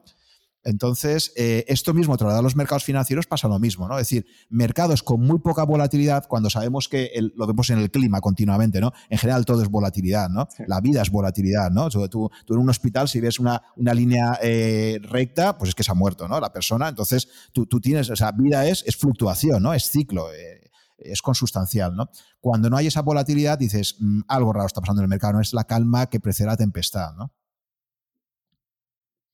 Entonces, bueno, pues eh, efectivamente yo creo que, estamos en un momento raro, un momento complicado y, es interesante, ¿no? Siempre estás pues como, por eso entiendo cuando tú decías lo de, no, me gusta estar en un grupo de traders, pues porque entre unos y otros oye, tú lo ves normal, pues yo tampoco, pues yo tampoco, ¿no? Y ya, ya como que dice, bueno, soy el único loco, ¿no? En, la carretera. Sí, pero luego sí, el grupo de traders piensa todos igual, tampoco es bueno, ¿eh? Tienes que relacionarte con diferente gente, con, eso es muy importante lo que dice, efectivamente. Sí, sí, sí. Esto decía Ray, Dalio también, ¿eh? lo comenta en sus memorias, dice, yo me di cuenta de que me faltaba gente más diversa en mi propia empresa, dice, porque me daban demasiado la razón. Y entonces eh, y él tuvo varios errores gordos, que al principio perdió mucho dinero, y él decía, he aprendido a que siempre tengo que tener a gente que cuestione mis ideas. Claro. De una forma estructurada, porque si no es muy peligroso. Tú lo acabas creyendo demasiado y acabas cayendo en tus propias trampas. Sí, y como eres el jefe, eh, si no te cuestionan, al final, no, no, lo que tú dices, no, no, esto no puede ser. Yo, yo, nosotros tenemos morning meetings, eh, tenemos un meeting a la semana eh, más gordo donde, donde realmente todo el mundo, es decir, existe la estrategia, pero todo el mundo puede argumentar y puede decir que sí o no. ¿Por qué? Porque yo no quiero que todo, es decir, y lo que tú dices de todo el mundo que tiene razón porque tú eres el más antiguo y tú sabes más. No, no, vamos a, yo, quiero escuchar y a mí me gusta la gente que, que, que, me, que dice y, sabe argumentar y sabe, sabe realmente eh, hacerte por lo menos pensar en cambiar de idea. Y eso es muy importante en, un equipo, en un equipo. Y siempre estar con gente que no son como tú, que son eh, eh, complementarios. Mm. Y tú tener la suficiente humildad intelectual para estar siempre abierto a escuchar posiciones contrarias, ¿no? Porque yo sí que veo que es verdad, y es verdad que cuanto más éxito tienes en los mercados, mm, es inevitable que te hagas más arrogante, que te creas que ya lo sabes todo, y tener esa humildad siempre de decir, oye, aunque me haya ido muy bien, es que igual, mm, igual me voy a equivocar en la siguiente. Lo bueno del mercado, que él te pone a tu sitio. Entonces, cuando llevas muchos años en un mercado y, y en cambios de ciclo, lo que hemos hablado anteriormente, que un gestor de renta variable en los últimos cinco años o diez años, pues ahora sí que podemos decir que ha tenido un periodo, pero para mí ese no es, no es válido ese periodo de, de, muestra de, de, un cambio de, las percepciones suyas de mercado, ¿vale? A mí un gestor de renta variable tiene que tener al menos 20, 25 años para poder demostrarte que, que, ya es válido para el mercado. ¿Por qué? Porque, porque los, los cambios esos del, del, entorno, lo que hemos dicho, estos te hacen, te, hacen cambiar ¿no? de chip. tienes que saber cambiarte de chip. Mucha gente no ha vivido ese cambio. Mientras tanto, tú que, que nosotros, en el mercado de materias primas, esos cambios, eso, esa adaptación al cambio es mucho más radical porque cada vez tienes algo que te tienes que adaptar. Y eso te hace más fuerte y te hace más, te hace más, te hace dudar cada vez más de ti mismo. Sí, sí, sí. el ciclo anual, sí, por ejemplo, yo que conozco muy bien el sector de bodegas, pues muchos enólogos, muchos bodegueros, como solo puedes tener una cosecha al año, ¿sabes lo que hacen? Se van al hemisferio sur, por ejemplo, bodegueros de aquí de Valencia, dicen, pues mira, yo me voy a, a vendimiar a Argentina eh, o a Nueva Zelanda, dice, y así aprendo porque hago dos vendimias al año en vez de una, ¿sabes? Entonces es como un ciclo de seis meses en vez de doce meses, ¿no?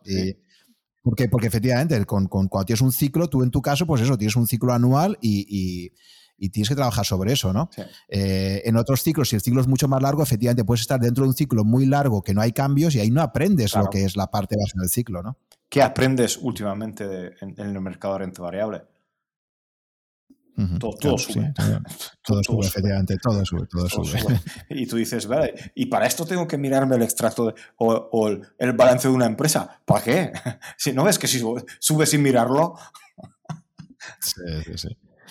Muy bien, pues para entrar ya en la recta final quería preguntarte eh, dos cosas que siempre hago en, estos podcasts. La primera sería, eh, ¿tú qué recomendarías por tu experiencia personal a una persona, eh, pues eso, ¿no? que está entre los 30 y los 40 años ahora mismo y que ya está viendo la jubilación ahí en el horizonte? Entonces, mm, tal y como están los planes de pensión, no sé cómo estará en Hungría la situación, ¿no? pero de luego en España claramente las pensiones públicas, pues todos sabemos que el esquema actual de la seguridad social eh, no, no, da para, con, la actual pirámide poblacional, no da para, para, llegar a una pensión pública digna dentro de 20, 25 años. O sea, el sistema a nivel financiero está claro que, que, no, que no va a poder eh, asumir esto. Y entonces, claro, para la gente que, que, tiene unos ahorros y que se plantea llegar a una jubilación con unos, con unos ingresos eh, decentes, pues tiene que hacer un plan de inversión, ¿no? Obviamente al final tiene que plantearse esto, ¿no? ¿Tú qué recomendarías de forma general, ¿vale? Eh, a esas personas que, se plantean eso, ¿no? A 20 años. Diversificar. ¿Qué, plan de inversiones te parecería más, más recomendable que hagan? ¿no? O sea, obviamente, más allá de cada uno tendrá sus niveles de riesgo, etcétera, pero ¿cuál sería un poco tú la estrategia que plantearías de, inversión a largo plazo? Inversión a largo plazo, bueno, diversificar y cambiar la ponderación de sus diversificaciones en base a la época. Y, en base a la época es muy fácil, ¿no? Es decir, ah, cuando todo el mundo está contento, tú intentas estar en otro bando, ¿no? En, ponerte más a defensiva. Y cuando todo el mundo está llorando, eso es, de costo el año, ¿vale? Esos de, son de, y de solos y de todos esos antiguos. Entonces tú intentar ponderar, en este caso en la renta variable. Luego, lo que le recomendaría es, es que siempre viva por debajo, de, decir, por debajo de sus posibilidades, me refiero a, a no gastar todo lo que tiene, que ahorre, pero ya estamos hablando de alguien que ya ha ahorrado, pues que siga en esta, en esta tónica y que tenga una cartera diversificada. La cartera diversificada para mí es cuando toca tener renta variable, cuando toca es tener renta fija y alternativos. Y, esas tres y cash, ¿vale? Y esas, es, ese, digamos, es esa ponderación que lo va, vaya cambiando según la época del año o sea, según la época de la vida. ¿Ok? Y, y tiene que saber que tiene que tener de todo. La diversificación, si tú tienes 10 fondos de renta variable, no estás diversificado. Vale, está claro la asignación de activos, ¿vale? Pero la pregunta que yo te hago ahora, a mí lo que me preocupa muchísimo es, eh, digamos que la regla clásica de asignación de activos, ¿no? Es la de, oye, pues 100 o 110 menos tu edad, eso destínalo a, la bolsa, ¿vale? A acciones, a renta variable, y a medida que te hagas más mayor, aumenta tu porcentaje de renta fija, ¿no? Como una forma porque tiene menos volatilidad, supuestamente, etcétera, ¿vale? Muy bien, esa regla funcionaba muy bien hasta que de repente nos hemos encontrado con bonos con rentabilidades negativas, ¿no? O sea, que tú ahora compras una renta fija y si la mantienes en cartera, la única eh, seguridad que tienes es que vas a pagar dinero por el privilegio de haber comprado esa renta fija, ¿no? Que tú decías de ese bono austriaco a 100 años a una rentabilidad nula o comprarte, comprarte ahora un bono del Estado alemán, ¿no? Que te, le tienes que pagar el, menos no sé cuánto. Entonces, eh, ¿crees que esta situación de la renta fija hace que esa estrategia de asignación de activos eh, cambie de alguna forma? Es decir, tú, por ejemplo, serías partidario de esa parte que destinarías a la renta fija mantenerla en cash, mantenerla en, en efectivo, porque porque el efectivo por lo menos pues sabes que ahí no vas a tener una pérdida, ¿no? Más allá de la inflación, obviamente, ¿no? Tener efectivo hoy en día, mira, a nosotros nos penaliza, ¿no? Porque, por ejemplo, en el fondo nosotros tenemos muchísimo efectivo porque nosotros utilizamos muy poco margen, ¿no? Entonces tenemos mucho efectivo, el 80% está en efectivo, ¿vale? Y hemos mirado de comprar bonos y yo no lo he visto la ventaja de tener un bono aunque sea a corto plazo. ¿Por qué? Porque un, cambio radical en, el, en, el bono me puede llevar a una pérdida temporal si no quiero esperar al vencimiento del bono, que no quiero que me aporte esta volatilidad de la cartera. Yo hoy en renta variable, a mí la renta, eh, renta fija eh, me parece mm, una cosa absurda que, y con mucho más riesgo que la renta variable. Tener dinero hoy en día renta fija es tener los huevos bien puestos. Sí, sí, para mí es la mayor burbuja que existe. Por eso te digo el que. Bitcoin no es burbuja respecto a eso. ¿Por qué? Porque. No, no, claro. Mira, mira el H2O, que han tenido que cerrarlo, el H2O Alegre, o cómo se llamaba el fondo ese, del, del Mega Warren Buffett inglés. Entonces demostraron que no tienen nada de liquidez la mayoría de sus posiciones en renta fija. Y, lo, y en un mercado alcista donde todo, todo, todo funciona bien. ¿Qué va a pasar en el mercado si desaparece la liquidez? Claro, entonces por eso te digo que, esa estrategia de asignación de activos clásica, en este momento, eh, incluso en estrategias de indexación, donde los robavisos, por ejemplo, te dicen esto de pues tanta parte en función de tu perfil de riesgo, tanta parte eh, la distribuyes en, renta variable, eh, comprando el mundo de forma diversificada, ¿sabes? Tanto para América, tanto, tanto para Europa, tanto para Asia, etcétera.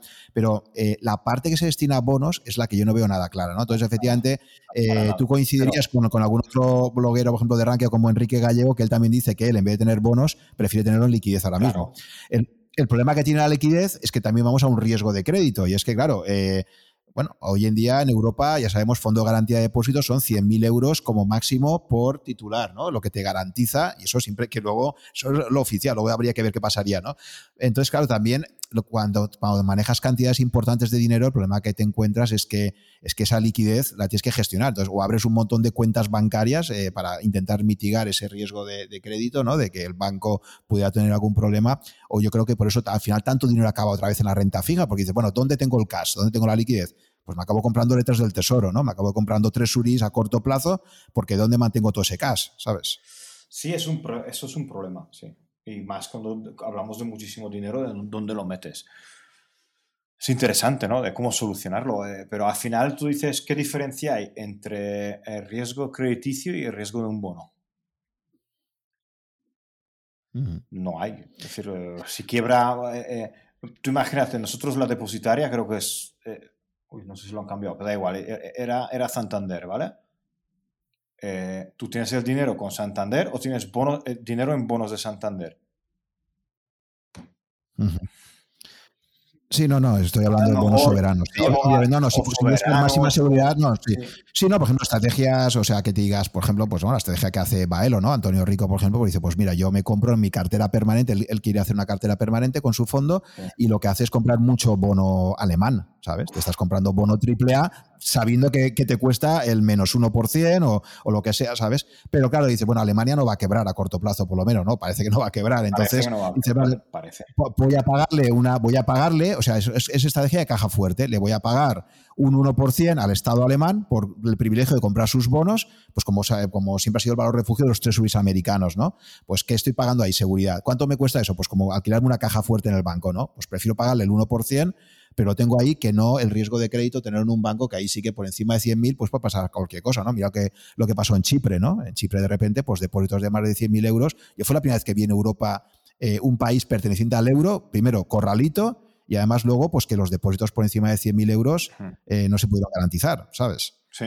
Entonces... Eh, eso cada uno tiene que decidir qué, qué, es lo que prefiere, ¿vale? Yo, por ejemplo, mm, me puedo inventar, me tengo unas 100 estrategias antes de, de, de, comprar un, un, un, bono a, o de, depositar el dinero en un bono alemán, ¿vale? Entonces hay estrategias con, con, con menos riesgos, que te puede hacer pues, unos spreads de renta fija, eh, se puede hacer spreads intermercado que no tienen mucho riesgo y, y, sí que te puedes beneficiar, puedes hacer unos arbitrajes que, que a lo mejor no, es, no, no, tiene, no tiene garantía de precio, pero te, el riesgo que tiene es menor, yo, yo, por ahora no veo la, ni la necesidad ni la, ni, la, ni, ni, la razón de tener renta fija.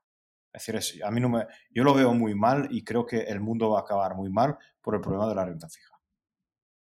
Y que no, y que no tengamos sorpresas. Y que no tengamos sorpresas. ¿Sabes? Porque ya, sabes que la gente cuando se estaba eh, tirando a comprar los bonos austríacos, eh, alguien ha sacado la noticia que Austria ha suspendido pagos un par de veces. ¿eh? Que, que no, esto no, no, que no nos olvidemos. ¿Vale? sí, sí, no, no.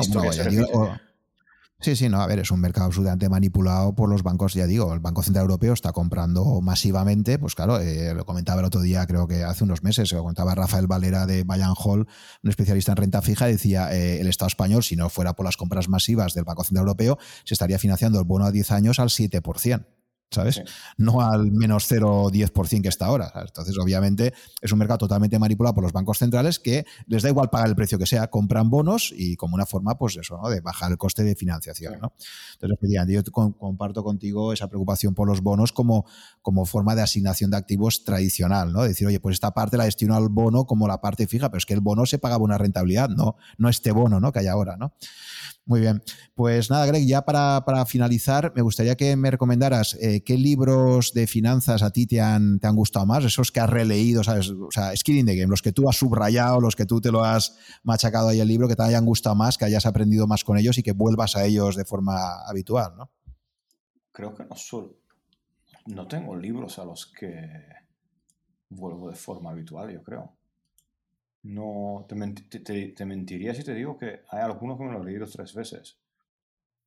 No, mm, no, pero biografía, no sé, cualquiera, ¿qué es lo que más te ha gustado? De todas las lecturas que has hecho o de contenidos en general que hayas hecho así en, ya eh, eh, dos, dos libros, dos libros que a mí me han marcado mucho es eh, uno que se llama Hedgehogs, es de un trader de gas natural que hunde el mercado de gas, es decir, hunde, no, hunde el fondo más grande de Wall Street, ¿vale? Que, inclusive Ah, genera muchos problemas en los mercados y la subida de los precios del año 2003, 2005, 2007, todos son hechas por él. ¿vale? Se llama The Cowboy Traders Behind Wall Street Largest Hedge Fund Disaster. ¿vale? Eso es, luego te mando el link si quieres. Y, y luego el, eh, a mí para, para así libro para leer y ver el mercado de trading y el mercado de materias primas, a mí el que me encanta es el Talking Big de, de, del dueño de Refco. ¿vale? Refco ya sabes que fue uno de los mayores traders de, de, materias primas y de, de, brokers en Estados Unidos. Y, ese libro a mí me ha encantado, me ha encantado. Y luego a mí me gustan también los Market Wizards. Mm, lees y aprendes de las historias de la gente. Sí, de Jack Swagger, ¿no? Eh, la serie que tiene. Me han publicado yo el que, bueno, como son varios libros, también quizás le recomendaría a los oyentes el que le interese, porque lo, lo he visto ya también recomendado en varios podcasts hay un librito, el de Little Book, ¿sabes? De la serie esta de The Little Book, también Jack Swagger ha sacado ahí unos extractos de, todas estas entrevistas, ¿no? Sí. Muy bien. Y luego los que decías, por resumirlos, si los veo aquí, sería el, de. el, link, ¿eh? Eh, el, de Talking Big es de Tom Dieter, Dietmer, Tom Dietmer, como efectivamente como un, tío, por traducir esto como un tío que tenía una granja en Iowa, eh, apostó contra las mayores firmas de brokers del mundo. ¿no? este, este, libro es muy bueno, a mí me ha encantado. Es decir, de los, de los libros que te enseña un poquito el mercado de, de gran, el mercado de, de, commodities, el mercado internacional, eh, cómo puede convertirse alguien en, en el mayor player de, de, todo, de todo. Y recuerdo que el tío se pone a hacer una granja de vacas y, y, al final tiene que hacer un ferrocarril para llevarle toda la comida a su, a su granja porque consume tanto la granja que, necesita construirse su propio ferrocarril. Y, es un tío de un trío normal, pero lógico, de, de Iowa, de tío, no sé, si tienes tiempo, uh el libro. No, no es un libro de mercados, no es un libro donde, donde alguien se hará una meta estrategia de, cómo invertir y, batir el, a todo el mundo, pero es un mercado que a mí, es un libro que enseña mucho. Y luego el de gas natural y, el tercero que recomiendo a todos es cuando los the, Genius Failed del de, Lord Capital Management. Eso es, es un poquito aburrido, pero, pero tienen que leerlo todo el mundo, que la inteligencia no tiene nada que ver con batir el mercado. Nada, nada. No necesitas tener los conocimientos más avanzados del mercado para ser consistente y batir los mercados. Sí, de esto se ha escrito muchísimo en Rankia, del caso de Long Capital Management. Efectivamente, este sería el libro de Roger Lowenstein, ¿no? De cuando los genios fallaron. Efectivamente, dos premios Nobel asesorando ese fondo y por ese exceso de apalancamiento, lo que decíamos antes, ¿no? Una estrategia que te funciona muy bien durante mucho tiempo, te lo vas creyendo cada vez más. Eh, te apalancas, te apalancas, eh, no te sabes eh, dar cuenta del riesgo que estás asumiendo y al final te tiene que acabar rescatando la Fed porque había ahí un riesgo sistémico brutal. Porque, Buffett se va, porque Buffett se va a Alaska y no cojo el teléfono. Buffett va a quedar con Long Term Capital Management, ¿eh? 250 millones de dólares ofrecido por ellos y quería mucho más y, al final lo tuvieron que repartir entre cuántos, entre 16 bancos, ¿sabes? lo más interesante de todo el libro es que los bancos cogen, asumen el riesgo de, de spreads que ellos tenían, porque ellos se metieron en muchos diferenciales de renta fija, ¿vale? Y, y luego se relaja un poquito el mercado, todo el mundo empieza a cerrar la posición y a los dos años, si se hubiera mantenido la, posición, hubiera sido mucho mayor pérdida. Eso es, la, muy, es, interesante el libro. Te he pasado un link con, donde yo... Sí, sí. sí, sí, lo voy a poner como siempre pongo en todos los episodios y también el que has comentado el primero de todos era el de Hedgehogs, que este es de Barbara Dreyfus, ¿no? Es una autora, ¿no? Es la autora. Sí la que, la que explica, dice, los, sí, los traders cowboys que estaban detrás de, los mayores desastres de hedge funds de, Wall Street. ¿no? El, trader, el trader es un tío, es un tío y su jefe. Eh, pero básicamente tú dices, ¿cómo puedes dejar a alguien sin control? Es que lo dejaron sin control. Llegó a tener el 70-80% del mercado de gas natural de Estados Unidos. Un tío. Pero claro, como, eh, ganaba eh, mucho dinero, como era el rey. El de, era el fondo este Amaranth, ¿no? Amaranth Advisors. Son libros raros, ya lo sé, es que yo soy raro, entonces. No, pero te gusta, te gusta mucho, eh, o sea, no, que tenga una narrativa entre. O primero que tiene que ser es entretenidos, ¿no? Porque si tú dices que, que, un libro es un peñazo, pues no te lo vas a leer, ¿no? Si empiezas a leerlo y te aburres, tiene que ser un libro que te enganche un poco, ¿no? Que tenga una narrativa fluida, ¿no? Como los de Costolani, por ejemplo, ¿no? que son muy entretenidos de leer, muy, no sé, me imagino, ¿no? de, Soros, por ejemplo, nunca has leído ninguno que te guste, porque tus dos grandes compatriotas son Costolani y Soros, ¿no? sí, eh, Costolani, Soros y, y, no sé si sabéis, pero el Peter Fee, el de Interactive Brokers, también es húngaro. Eh, también, sí. Ah, Soros para mí, a ver, Soros el mayor problema que tiene, que él de pequeño quería ser filósofo, ¿vale? Y entonces cuando lees los libros de Soros, la madre que lo parió. Es que esto, a ver, se enrolla y empieza y no sé qué. Y, a mí realmente Soros no me, no me ha tocado mucho. A mí, no, uno, no me gusta su forma de ser, no me gusta su forma de manipular y, además eh, es una persona muy, no sé, no me cae muy, no me cae muy bien a mí Soros, ¿sabes? Y, y, me encanta mucho que todo el mundo recuerda a Soros por sus, por sus famosas, va con la libra esterlina que ganó mil millones. Sí, ¿cuánto perdió con el rublo?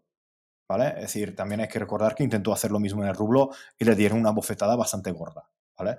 Ah, y entonces... Pero fíjate que yo, por ejemplo, de Soros, una cosa que me llama la atención, y cuando estuve en el curso de, Nueva York con Taleb, eh, así un poco en el corrillo, hablando un poco de insiders, él decía, mira, de los pocos traders que puede demostrar que el dinero que ha ganado no ha sido por la suerte es Soros. Dice, ha hecho tal cantidad de trades, ha hecho, o sea, que ahí dice, ahí sí que, porque él dice que muchísima gente es el factor suerte y tal, ¿no? Decía, mira, con Soros sí que te puedo decir yo que ha hecho tantos miles de operaciones eh, y ha ganado dinero que, ahí no hay ahí no hay solo azar. Ahí, hay, talento. Es, es, talentoso, pero es muy manipulativo. ¿Y sabes cuándo fue la época, la mejor época, época de Soros?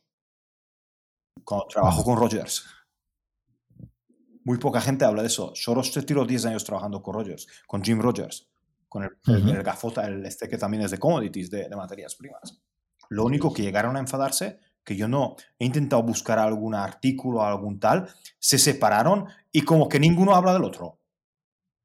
No sé si conocías la historia, pero ellos han tenido años muy, muy, muy buenos juntos trabajando. Sí, sé, que estuvieron ahí. Sí, sé que luego el Jim Rogers, me acuerdo que fue una época cuando yo estaba estudiando, era la época que se pidió una moto y se tiró dos años por el mundo viajando y tal, ¿sabes? Porque él, fue también, él fue un poco como Peter Lynch, fue de estos que ganó mucho dinero durante un tiempo, se supo dar cuenta también, decir, oye, mira, esto lo he hecho, no sé si en el futuro me va a seguir yendo igual de bien, y decidió retirarse y, a vivir la vida, ¿sabes? Entonces.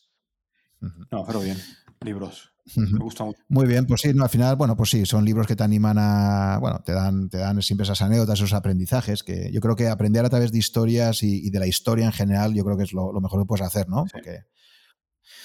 Muy bien, oye, pues Greg... Eh... La capacidad para poder interpretar un variante nuevo en base a, historias y en base, en base a ver que cómo gente se ha adaptado o cómo gente ha gestionado una historia en el pasado. Sí, sí, yo creo que la historia es básica. Si te vas, por ejemplo, al Imperio Romano, el entender el declive monetario allí, cuando se empezó, por eso que decimos lo de que los gobiernos históricamente, a través de la inflación, han ido a, empobrecer al pueblo, eso es una cosa que ha pasado ya de, toda la vida, históricamente, y no tiene más que estudiar el declive que tuvo el Imperio Romano como consecuencia de ese uso y abuso de, la moneda, del mal dinero, ¿no? de, estar constantemente eh, quitándole el valor a, la moneda y eso acabó provocando el desastre completo. ¿no? Entonces, por eso ya te puedes remontar a 2000 años para ver muchas prácticas que hoy en día, lamentablemente, los gobiernos siguen, siguen aplicando. ¿no? Entonces, a mí los libros de historia me encantan y creo que, te aportan muchísima perspectiva, ¿no? Porque la historia, como siempre se dice, ¿no? No se repite, pero rima, ¿no? Siempre hay cosas ahí que el género humano no ha cambiado en 2000 años nada, ¿no? Entonces...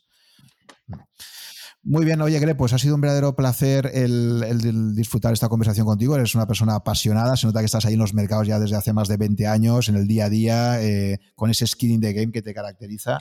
Y creo que para los lectores o para los oyentes en este caso, pues ha sido un verdadero placer el, eh, creo que van a disfrutar mucho de, esta conversación contigo. Así que nada, eh, un placer y espero que podamos volver a coincidir en el futuro, quizás para hablar otro día pues de, temas más macroeconómicos, de la situación en Hungría, de cómo ves la Unión Europea, en fin, que nos daría para, para toda una otra conversación. seguro, seguro. Además, ya ves que me gusta mucho. Eh, también te doy gracias por invitarme y por poder estar aquí. Uh, y un placer, y cuando quieras, a, tu, a vuestra disposición y de compartir por mis conocimientos, porque realmente ya ves que estoy en otra parte del mercado. no, no, es el, no es el mismo, la misma conversación que a lo mejor puedes tener con, con otra gente que... nosotros somos diferentes. No es lo bonito del mundo de la inversión, también es interesante mostrar esto para que se vea que no solo hay fondos de inversión y estrategias de indexación o, estrategias de inversión en valor, sino que hay muchas más formas de, estar en el mercado y que, pueden aportarte descorrelación y complementar una cartera. ¿no? Así que nada, para todos los interesados, que sepáis que está el blog Call y Put en Rankia, donde, donde Greg eh, sigue publicando artículos con, con frecuencia, junto con sus dos colaboradores también. Y, nada, Greg, lo dicho, podemos, eh, esperemos que podamos volver a coincidir pronto en, algún otro, en otro evento o, podcast. espero mucho de poder ir otra vez a eventos de Rankia, aunque esté en Budapest suelo ir, ah, porque eso, de, eso siempre ayuda mucho. Y de ver la gente, encontrarnos y, y sí, pues a ver si es verdad y cambia un poquito la situación general. Ojalá. Muy bien, Greg, pues nada. Muchísimas gracias por la invitación. Hasta luego. Un saludo. Gracias por llegar hasta el final de esta conversación. Espero que te haya gustado y hayas aprendido algo escuchándola. Ya sabes que si estás interesado en estos podcasts, puedes suscribirte a mi blog que está en rankia.com barra blog barra such, y ahí te iré comunicando, si estás suscrito, por correo electrónico las novedades cada vez que se publique un podcast nuevo o que organice quizás un webinar con algunos invitados. También te agradeceré si te gustan mis podcasts que pongas un comentario o un me gusta en alguna de las plataformas disponibles tipo Apple, Evox o YouTube para ayudar a descubrirlo a otras personas con intereses similares a los tuyos. Muchas gracias por tu fidelidad, si me sigues desde hace algún tiempo y si me acabas de descubrir, espero que te resulte interesante y que puedas escuchar algunos episodios más. Nos vemos en el próximo capítulo.